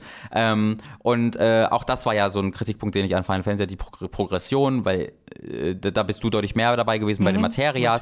Ähm, genau, äh, dass ich da für mich so ein bisschen, ich so ein bisschen mehr irgendwie noch Crafting oder Skills gebraucht hätte, die mich motivieren. Und das gibt's halt alles hier. So alles greift ich, ineinander über. Ich mag halt sehr, wenn so ein Spiel ähm, Progression hat, wo die Progression nicht nur auf die Kämpfe ja. Äh, sich mhm. fokussiert. Ist das dann hier auch so, dass du wirklich Sachen freischaltest, okay, das bringt mir jetzt in der Erkundung was? Äh, das ist ähm, im Kern äh, Story, äh, Story gebunden. Also diese Kernfähigkeiten die bekomme ich einfach ja. alle, indem ich halt ähm, tatsächlich diese äh, die Charaktere freischalte, die durch die Geschichte ja. kommen. Ähm, aber es ich überlege gerade, wenn ich dann die Progression habe. Also damit ist die Progression eigentlich dann doch sehr kampffokussiert, mhm, okay. in dem Sinne, dass sie den Kampf vereinfacht, äh, aber dadurch, dass sie so im Zusammenspiel mit der mit dem mit den Bewegungen passiert, das ist mir das fällt mir jetzt gerade erst auf, mhm. dadurch, dass ich dass ich dass ja. ich darüber nachdenke von deinem Kommentar ausgehend, ähm, was vielleicht zeigt, dass es mich gar nicht gestört hat im, im, Nö, im ist Hauptspiel. Ja okay, ist ja okay. Ähm, es sieht halt nicht gut aus. Es sieht wirklich aus wie nee. ein, also es sieht im besten Falle aus wie ein frühes PS3 360-Spiel. Aber hier ist es tatsächlich so, dass ich sagen würde, wenn du mir sagst, das ist ein hoch aufgelöstes, spätes PS2-Spiel äh, mit besseren Charaktermodellen, die es vorher so nicht gegeben hätte. Aber gerade wenn ich in Umgebungen gucke und so, dann würde ich dir nicht also ich würde jetzt nicht unglaublich reagieren, wenn du mir sagst, das ist ein PS2-Titel, ja, der, der, sehr viel höher aufgelöst ist. Also ne, ist ja bei den Neon Falcom-Spielen leider immer so, dass da die Produktionswerte nicht da sind, aber die Produktionswerte sind, glaube ich, nicht das Kernproblem. Ich glaube, das Kernproblem bei ihren Spielen ist eher das Art-Design. Ja, die Charakter, also ich war sehr überrascht, als ich festgestellt habe, dieses ganz, diese ganze Firma, Falcom, hat 60 Entwickler. Und die machen diese, ja. weil das sind ja auch die Trails-Off-Reihe. Und das finde ich dann schon sehr die beeindruckend. Die meiste Arbeit geht halt so wirklich in Systeme und Dialoge, weil ja. Dialoge haben ja, also ich glaube, Ease gehört da noch zu den Spielen, die am wenigsten haben, aber die ja. ist ja absurd, was alles drinsteckt an Text in und Worldbuilding und vor allen Dingen, genau. genau.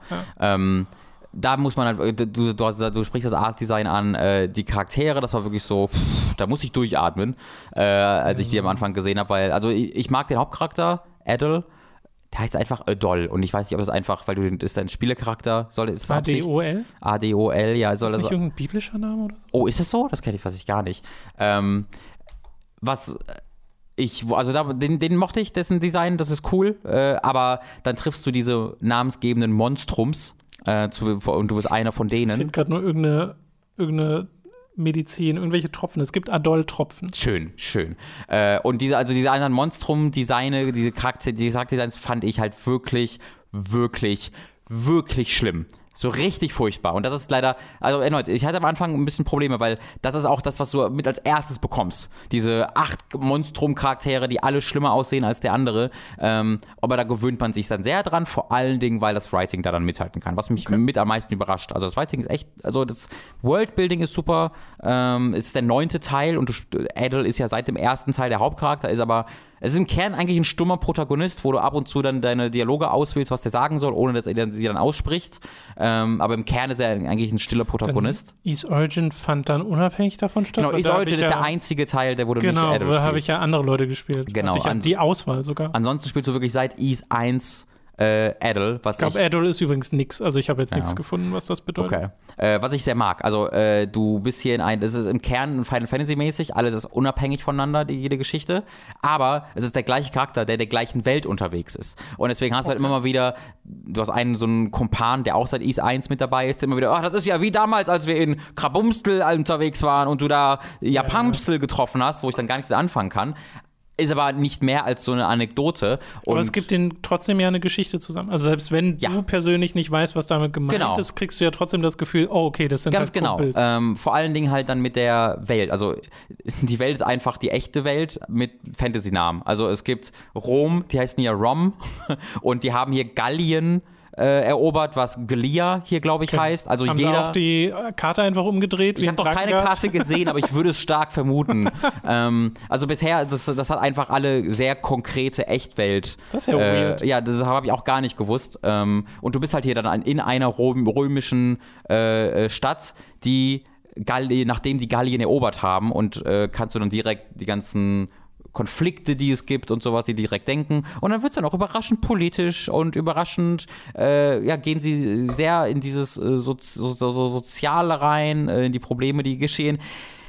Leider am Anfang, also das war dann vor allem am Anfang so eine Sache, wo ich durchgearbeitet habe, wo es wirklich dann darum geht, die eine der ersten Storylines ist, ähm, hier hast du ein Armviertel, ein Slum, und äh, die wurden zurückgelassen quasi von diesen römischen Eroberern, die eigentlich insgesamt ganz gute Herrscher sind mhm. und äh, aber es gibt halt diese äh, ja diese Trennung zwischen äh, gallischen äh, Leuten und den römischen Siedlern ähm, wo ich denke Mut also gut zeig mir mal was ihr könnt mit diesem Plot mhm. und im Kern was sie dann machen ist sie haben dann einen Charakter der quasi stiehlt von den reichen Unternehmen die die Römer unterstützt haben die so ein bisschen opportunistisch dann gesagt haben ja ja die Invasion, Invasion kommt doch her hier wir unterstützen euch ihr gewinnt offensichtlich gut und dann natürlich mit Macht und Geld belohnt wurden und sie stiehlt von einer solchen Firma und verteilt das Geld einfach auf der Straße im Armenviertel. Ähm, wo ich sagen würde, das ist einfach eine gute Tat. Das ist einfach eine gute Tat. Und dann geht das sehr, sehr direkt in die Richtung, wo sie sagen, ja, dadurch, dass du das machst, da werden die doch alle faul. Ja, und dann gibt es doch die ganzen Leute, oh no. die im Slum wohnen, die drumherum, haha, ich habe meinen Job gekündigt, weil ich brauche das gar nicht mehr. Haha, ich bin jetzt einfach reich. Wo bleibt denn mein Gold, du Arsch? Warum kommt kein Gold mehr? Was dann sehr in Richtung geht. Ei, ei, ei. So rep republikanisches äh, ähm, Gedankengut, äh, ja, wo ja, ich ja. sehr raus bin, wo ich, was ein sehr kritischer Mensch, also Anschauung auf Menschen ist, wo sie sagen will, nee, nee, die mischen sich schon selbst an ihren ihren Bootstraps ja, hochziehen genau. und wenn du denen einfach das Geld gibst. Sweat of your brow. Exakt das. Also, ey, also ich ist so ein bisschen, als ob Ayn Rand diesen Plot geschrieben hätte und da muss ich zweimal tief durchatmen, aber das hat dann auch gestoppt also danach. Also wurde das dann noch mal irgendwie, gab es da noch einen Twist oder? Nö, das war dann schon genau okay. das, was ich sage. Ähm, aber danach wurde es dann angemessen komplex und es ja. hat nicht mehr diese sehr einfachen, ähm, ja, diese sehr einfachen, äh, so, diesen Fazit gezogen. Leute werden faul, wenn man ihnen Geld zum Leben gibt, ohne dass sie äh, arm sein müssen. Ähm, insgesamt mag ich den Plot sehr gerne. Ich mag das Worldbuilding sehr gerne. Es ist äh, überraschend komplex. Ich mag die Charaktere. Es gibt wahnsinnig viele Charaktere. Du hast so eine Bar, in der die Leute immer dann kommen, wo so, die so ein bisschen immer weiter aufgebaut wird, wo du immer mehr Services bekommst in diesem, in diesem oh, Bar versteckt. Auch eine Art von Progression. Ähm, genau, ja. genau. Äh, Sidequests sind klassisches Ding auch in JRPG ist oft sehr lahm und austauschbar. Hier genau das Gegenteil, wahnsinnig ähm, au, mhm. äh, ausführlich und tolle Geschichten. Sidequests sind auch eigentlich so ein bisschen Hauptquests, weil sie an die Progression gebunden sind und du musst sie machen, um so eine Bar zu füllen, wieder um eine Hauptquest weiterzumachen. Gehe ich jetzt Bekommen nicht weiter sie drauf den Namen aus. Sidequest? Oder nennst du sie Sidequest? Ich glaube, sie heißen einfach Quests in diesem Spiel tatsächlich, ja. Ja, also sie haben sehr das Gefühl von Sidequests, aber genau, im Grunde sind Ja. viele von denen auch so ein bisschen Hauptprogression. Ich bin sehr angetan davon. Es ist auch kein 100-Stunden-Spiel. Ich habe geguckt, es ist so nach, Ja, glaube ich, die 30 Spiele Stunden sind vorbei. Gar nicht so lange. Genau, äh, und äh, ich habe deswegen vor, es auch weiter und durchzuspielen. Äh, es hat einen sehr, sehr interessanten Story-Twist die ganze Zeit im Hintergrund. Es gibt einen Aspekt, der gar keinen Sinn die ganze Zeit ergibt und ganz offensichtlich keinen Sinn. Und sie spielen damit, dass es keinen Sinn ergibt, was du da machst die ganze Zeit. Und da bin ich sehr interessiert daran, wie da die Auflösung ist, warum ich die ganze Zeit so ein bisschen zwei Stories erlebe, die nicht zusammenpassen, was keinen Sinn ergibt. Ähm, auch da, also Hat das bin ich was sehr mit dabei. Monstrum und Nox zu tun? Nicht wirklich. Okay. Nicht wirklich, nee. Äh, ich kann es echt empfehlen. Also äh, es Warum gibt, heißt das Spiel Monstrum Nox? äh, weil, Weil die, du ein Vampir bist? äh, nee, also Monstrum, diese, du, du wirst so ein, zu so einem übernatürlichen Wesen. Du, du wirst aber du, du, wirst, du kommst in diese Gefängnisstadt und dann kommt so ein übernatürliches äh, Frau und sagt, du! Und schießt dich mit so einer Pistole in irgendeinen so Pfeil in den Arm und dann bist du ein Super, bist ein Super Saiyajin, aber kannst die Stadt nicht mehr verlassen und die Okay, Super Saiyajins heißen die Monstrums. Vampir-Vibes bekommen. Ja, die sehen so ein bisschen so aus. Okay, alles aber es sind keine. Aber sehr, ich auch. Äh, es hat sehr diesen Vibe auf einer optischen Ebene. Nee, du bist einfach ein Super Saiyajin-Wesen, was in dieser Stadt äh, gefangen ist. Äh, und Nox sind so. Die ist so die Dämonen-Realm, in den du immer wieder transportiert Mhm. wirst, wo du dann kämpfen musst. Ähm, es ist super weird. Also ich mag sehr diesen Gedanken, dass Adel einfach durch diese Welt reist und in jede Stadt, der er kommt, ja, also das ist für ihn so ein, so ein Montag, Ja, dass ja, er ja. mit so einem Giftpfeil geschossen wird, jetzt plötzlich ein Super Saiyajin ist und in der Stadt nicht mehr rauskommt und plötzlich ein Super Dämon ist, ach, gut, kümmere ich mich hier drum und dann im nächsten I-10 bin ich jetzt wieder irgendein anderes Superwesen. Das mag, ich mag das super, super gerne, Das ist schön. dass es dieser gleiche Charakter ist, dem das alles passiert. Ja gut, äh, das freut mich. Das ist doch sehr positiv. Is Ja. 9 Monstrum Nox. Äh, wenn du es durchgespielt hast, kannst du dich ja noch mal Genau. melden. Dann können wir noch mal ein Fazit bringen, weil das würde mich auch interessieren. Meine unbedingte Empfehlung im Kern, haltet zwei, drei Stunden durch. Also das Spiel startet langsam Ja, ja. und es ist dann sehr klassisch und äh, die glaub Stärken aber- dauern, brauchen ein bisschen. Ich glaube aber fast für sowas wie dieses, was du sagst mit den Bewegungsmechaniken, da ist es gut, die erstmal nicht zu haben, Ja, um sie dann wertschätzen zu können. Dass Ja. du erstmal alles aus der Bodenperspektive heraus sehr guter Aha-Moment, ja. Weil das war ja auch so we- weirder Gedankensprung, aber das war auch so ein bisschen bei World of Warcraft das Ding, äh, wo du halt zwei Jahre lang diese Welt aus dem Boden erkundet hast Ja. und dann konntest du irgendwann fliegen. Ja, aber es ist ein Äh, ähnliches Gefühl, was du dann plötzlich hast, ja. Ja. Gut, äh, wir machen weiter mit noch einem Thema, das in den letzten Wochen sträflichst vernachlässigt wurde. wir kommen jetzt nämlich zu Robins famosem Formel 1 Fest. Mm, Willkommen zurück. Ich freue mich sehr. Wir haben viele Rennen übersprungen tatsächlich Ja, einfach. wie machen wir das jetzt? also ich, ich würde jetzt auf die vergangenen Rennen nicht groß eingehen. Ich, Okay. ich äh, äh, würde zu, vor allen Dingen ein aktuelles Ereignis äh, ähm, äh, mich damit beschäftigen. Mhm. Äh, so viel, die Rennen, letzten Rennen hat eigentlich alle immer Verstappen gewonnen. Verstappen hatte wirklich 30, 35 Punkte oder so Vorsprung vor Hamilton. Es war, es war sehr aufregend alles. Das ist ja Äh, schon die- mal ein Twist. Genau, und die Rennen waren auch oft recht spannend, äh, mit viel, mit viel Action. Ähm, und äh, jetzt war es Silverstone und das war auch deswegen interessant, weil sie ein neues Format gemacht haben, ausprobiert haben. Ne, ist normalerweise Freitag freies Training, Samstag Qualifikation, Sonntag Rennen. Und hier war jetzt Freitag freies Training und dann auch am Freitag klassische Qualifikation, wie sie sonst auch immer war. Dann gab es am Samstag aber ein Sprintrennen. Wo dann die Startaufstellung galt, die Drag Race. Wär, ich weiß nicht, wie spannend das wäre bei Formel 1 Rennen, weil die einfach können halt sehr schnell fahren. Ähm, das ist, äh, nee, nicht ganz. Also es ist einfach ein kurzes Rennen. Und die Qualifikation vom Freitag war dann für diese Sprintrennen. Ja, Ah. das waren 17 Runden, das ging irgendwie eine halbe Stunde oder sowas. Vielleicht ein bisschen weniger sogar. Keine Boxenstops, einfach hier Power durch. Und äh, dieses Rennen wiederum hat dann die Startaufstellung bestimmt für das Hauptrennen. Und es gab für die ersten drei Plätze Punkte. Ja, der erste hat drei Punkte, der zweite hat Oh. zwei Punkte, der äh, dritte hat einen Punkt bekommen. Äh, aber im Kern war das dann die neue Qualifikation. Die ursprüngliche Qualifikation gab es noch, die diente aber als Qualifikation fürs Sprintrennen. Ja. Und das Sprintrennen war dann die Qualifikation fürs Hauptrennen. Und es gibt noch so eine Handvoll Punkte, die Fand- natürlich auch wichtig sein können. Fandest du das gut? Äh, fand ich super. Ähm, das war, ist halt ein zusätzliches Rennen und so ein kurzes Ja. Rennen, das heißt, jeder powert einfach so ein bisschen durch und gönnt sich so ein bisschen Risiko. Äh, in Qualifikation war Hamilton Erster und dann konnte tatsächlich Verstappen in diesem Sprintrennen Hamilton überholen, hat dann das Sprintrennen auch gewonnen und konnte dann im Hauptrennen auf ersten Platz starten. Und generell wurde es so ein bisschen durchgemischt, fand ich echt, echt spaßig. Wäre Ähm, nicht die Angst, gerade wenn die Punkte bekommen, dass die Leute, die sowieso immer Erster werden, dann noch mehr Vorsprung bekommen? Ja, aber das ist, ja. Das ist aber, das stimmt, aber der, der, der Sprung ist eh so groß, das macht keinen Unterschied. Okay. Ähm, also das, da geht es Also- dann darum, die gegeneinander kämpfen, die kämpfen gegeneinander, aber Okay. an Hamilton und Verstappen kommt so oder so keiner ran. Äh, deswegen, das ist dann nicht so äh, kein, so große, kein so großes Problem. Äh, das Formel 1-Rennen, äh, das Hauptrennen ging dann halt los und es startete mit einer spektakulären Kampf, einem spektakulären Kampf zwischen halt Verstappen und Hamilton, weil äh, Verstappen dann auf dem ersten Platz startete, Hamilton auf dem zweiten Platz, aber Hamilton ist auf der Geraden schneller, Verstappen ist in den Kurven schneller mit dem Autosetup, das sie gewählt haben. Das heißt, Hamilton wollte quasi, musste sofort am Anfang, wenn die Reifen noch ein bisschen kühler sind, sofort versuchen zu überholen auf der Geraden, nutzen, dass er noch direkt dran ist, weil wenn der Verstappen einmal für eine ein, zwei Sekunden Vorsprung hat, hätte der nicht mal eingeholt. Das heißt, es war wirklich richtig Action. Also, ähm, was dann leider in der ersten Runde damit endete, dass äh, Hamilton zu einem Wiederhol Überholmanöver ansetzte, ähm, seinem dritten in dieser Runde, was war ein sehr war ein großartiger Kampf, zum Überholmanöver ansetzte auf der Innenseite, ähm, dann auch auf der Geraden schon so ziemlich neben Verstappen war äh, und dann kam halt die Kurve und dann ist er auf der Innenseite, musste ein bisschen früher bremsen als auf der Außenseite ähm, und war, ist dann hinter ihn so ein bisschen gerutscht natürlich und dann war so seine, seine Vorderreifen waren auf der Höhe äh, von den Hinterreifen von Verstappen ne?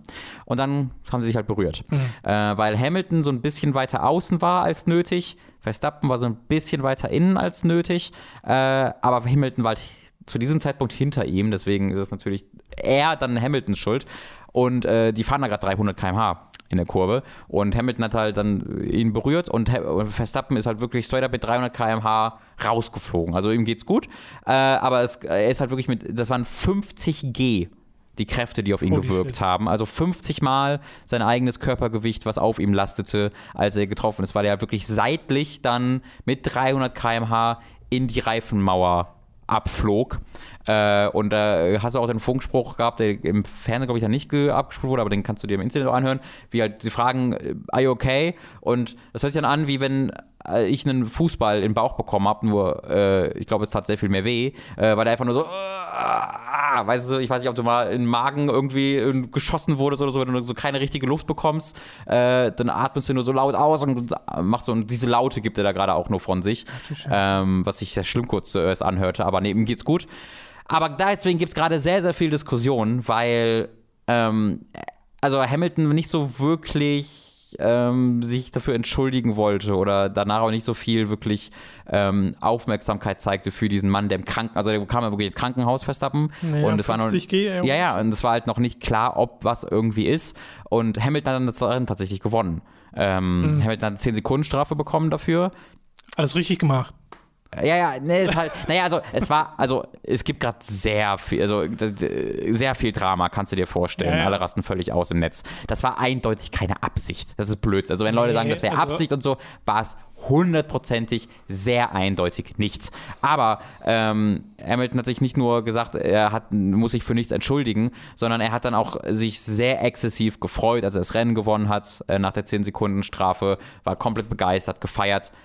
Während der Typ, der wegen Ja, ihm ja, trotzdem, ob es schuld war oder nicht, rausgeflogen ist, im Krankenhaus lag, wo noch nicht klar war, was mit ihm los ist. Und das nehmen ihm halt sehr, sehr viele Leute sehr übel, was ich verstehen kann. Äh, das Dass war die nicht gut. Prioritäten nicht anders. Genau, er hat halt per, per Boxenfunk gefragt, ob es ihm gut geht und die haben gesagt, ja, es geht ihm gut. Also wahrscheinlich, ich kann mir gut vorstellen, dass er einfach das dann abgehakt hat, Ja, okay, ja, es geht ihm klar. gut, äh, nicht weiter darüber nachgedacht hat, äh, aber du kannst dir ja vorstellen, wie es aussieht. Ne? Du bist, der ist auf der ist Zweiter, so ein bisschen abgeschlagen. Verstappen, wenn Verstappen vorne gewesen wäre, wäre der dem wieder weggefahren. Stattdessen in der Kollision fliegt Verstappen raus, landet im Krankenhaus, Hamilton gewinnt danach und freut sich exzessiv. Ist scheiße. Sieht einfach scheiße aus und deswegen gibt es da gerade sehr, sehr, sehr, sehr, sehr, sehr, sehr, sehr viel Drama. Äh, und Leute gehen sich sehr an die Gurgel äh, und äh, es mussten jetzt, wurden jetzt auch schon äh, Twitter-Nachrichten vom F1-Account, vom Mercedes-Account, auch vom Red Bull-Account, die rassistische Nachrichten äh, verurteilen müssen, weil das natürlich dann alles sofort hochkocht und du merkst sehr schnell, dass es einen nicht unwesentlichen Teil dieses Formel 1-Fandoms gibt, die halt nur darauf gewartet haben, dass Hamilton, der äh, mit seinem ganzen Kras, also der ist ja wirklich sehr, sehr outspoken, ne, mit Black Lives Matter, mit seinem Knie. Ja, ja. Du merkst sehr, sehr doll, dass es da eine sehr entschiedene Gruppe von Fans gibt, die sagen, endlich, fuck yeah, oh, immer redet er von seinem Fairness und seinem Respekt und jetzt kommt der wahre, äh, sein wahres Gesicht und äh, auch, also das, das sind die subtileren Dinge, auch sehr straight, aber einfach rassistische Ressentiments, die da sehr offensichtlich und offen wieder zur Schau gestellt werden. Sieht das bei der Formel 1 auch noch? Ja, na klar, na, natürlich. Ähm, neulich erst beim Fußball. Genau, äh, erinnert, erinnert sehr, sehr genau daran. Äh, und das ist alles jetzt sehr, sehr, ja, komm, sehr ermüdend und ist natürlich klar, dass das dann sehr, direkt wieder überkocht. Ähm, ja, es ist eine Sache, es ist eigentlich ein Ereignis, so jeder hat so ein bisschen Schuld, auch Verstappen hätte durchaus mehr Platz Ja. geben können. Mhm. Hamilton war aber hinten, deswegen ist es Hamiltons Schuld. Hamilton hätte da zurückstecken müssen, weil er nun mal hinten war. Äh, und dann, wenn Hamilton mit rausgeflogen wäre, Wer hätte jetzt, würde jetzt keiner mehr darüber reden, aber wenn du dann gewinnst und dann auch noch so feierst und dich so freust und ah, alles, alles Ja, ja. so ein bisschen da drin. Und jetzt hat irgendwie Verstappen halt nur noch sechs Punkte Vorsprung, ich habe es leider nicht genau im Kopf, aber nur noch sehr wenig Punkte Vorsprung. Aber noch Vorsprung. Äh, noch Vorsprung, ja, aber das kann natürlich eine WM entscheiden, sowas. Ähm, das, sind, das sind sehr, sehr viele Punkte, die da einfach auf einmal dann aufholt. Ähm, muss man dann sehen, wie es sich. Äh, ich glaube, wenn am Ende Hamilton irgendwie mit ein, zwei Punkten die WM gewinnt, das äh, wird noch mal Thema werden, dann, dann glaube ich. Ja, er, er wird es da richtig, richtig nochmal hochkochen. Wird Äh, ihm das nicht so gegönnt. Genau, darüber. Ja. Also gegönnt wird ihm sowieso nicht, weil das halt das seine achte ist. WM ist nacheinander. Ja, auch, also ja, weil es Hamilton ist, aber auch, also ich bin ja auch so. Ich will ja auch, dass Verstappen gewinnt, einfach weil Ja. ich dann natürlich eher für den relativen Underdog bin und ich lieber sehe, dass jemand seine erste WM gewinnt, als dass jemand seine achte, ich glaube, es ist die achte, seine achte WM gewinnt. Ohne, und ich, und ich bin jemand, der mag Hamilton. Ich finde, ähm, es ist super wichtig, es ist super äh, wichtig, dass jemand äh, ähm, so offen für diese, äh, für diese, für diese ähm, wichtigen, äh, ich habe die ganze Zeit das Wort Causes im, im Kopf. Für so, diese Bewegung? wichtigen Bewegungen, genau, eintritt. Äh, und er ist ja auch wirklich so, also er hat dann auch wirklich äh, für, für, für Transmenschen setzt er sich dann ganz offen Das ein, cool. auch mit Shirts, äh, die er Das dann ist ja trägt. leider nicht selbstverständlich, dass Über- Leute, die so krass im öffentlichen Leben stehen, auch klar Das Stellung ist da beziehen. schon nicht selbstverständlich und es ist in diesem unglaublichen äh, Rich White Boy Sport, der ähm, Formel 1 ist, ja noch mehr als andere Sports extrem elitär, extrem von Millionären und Milliardären geprägt, äh, die dann zu 90 Prozent halt äh, weiße Männer sind. Äh, gar nicht selbstverständlich und deswegen finde ich, ist es super, super wichtig, dass er so eine große Rolle in diesem Sport einnimmt und da so viel auch verändert hat. Mhm. Ähm, ja, äh, sehr viel, sehr viel Drama gerade. Deswegen, also ich mag Hamilton wirklich gerne, finde aber trotzdem, also Man hier muss hat er zum neunten Mal gewinnen. ja, ich, er, genau, er muss jetzt nicht nochmal WM gewinnen und er, auch ich als jemand, der Hamilton mag, kann hier so feststellen, da hat er sich einfach Ja, ja, ja. dumm verhalten auf vielen Okay. Ebenen. Dann äh, sind wir durch mit dieser Ausgabe von Robins famosem Formel 1 Fest. Und damit auch äh, mit dem Podcast für diese Woche. Ihr könnt uns unterstützen auf patreon.com und steady.de. Würde uns sehr freuen. Ab 5 Euro bekommt ihr da Zugriff auf alle exklusiven Inhalte. Ab 10 werdet ihr zu Feedback-SupporterInnen, könnt an Votings teilnehmen unter anderem und eure Fragen kommen im Feedback-Podcast garantiert dran. Und ab 25 werdet ihr zu Podcast-ProduzentInnen und werdet hier namentlich im Podcast erwähnt. Wir bedanken uns jetzt nämlich bei den folgenden Podcast-ProduzentInnen. Ah, der Anfangsadler, Michael Noritz Wolf, Jan Lippert, Ejenias, Mike Reichel, Gunnar Hildebrand, Chipza, Christian Hündorf, Donathan Styles aka Don Stylo, Dopsy, Fure96, Fusselfrei Deluxe, Hauke Brav, Higa Diga, Kumi, Lennart Struck, Lignum, Markus Ottensmann, McLavin 008, Michael, mm, das Mittelmammut, Matkip, Numimon digitiert zu Oliver Ziffers, Puki Spidey aka der Weihnachtsdrache, Raun, Ralle, Rick O, Simon Dubicai, Denerdus Maximus, Tommy 88088, Zavex, Zero Keim, Zombie und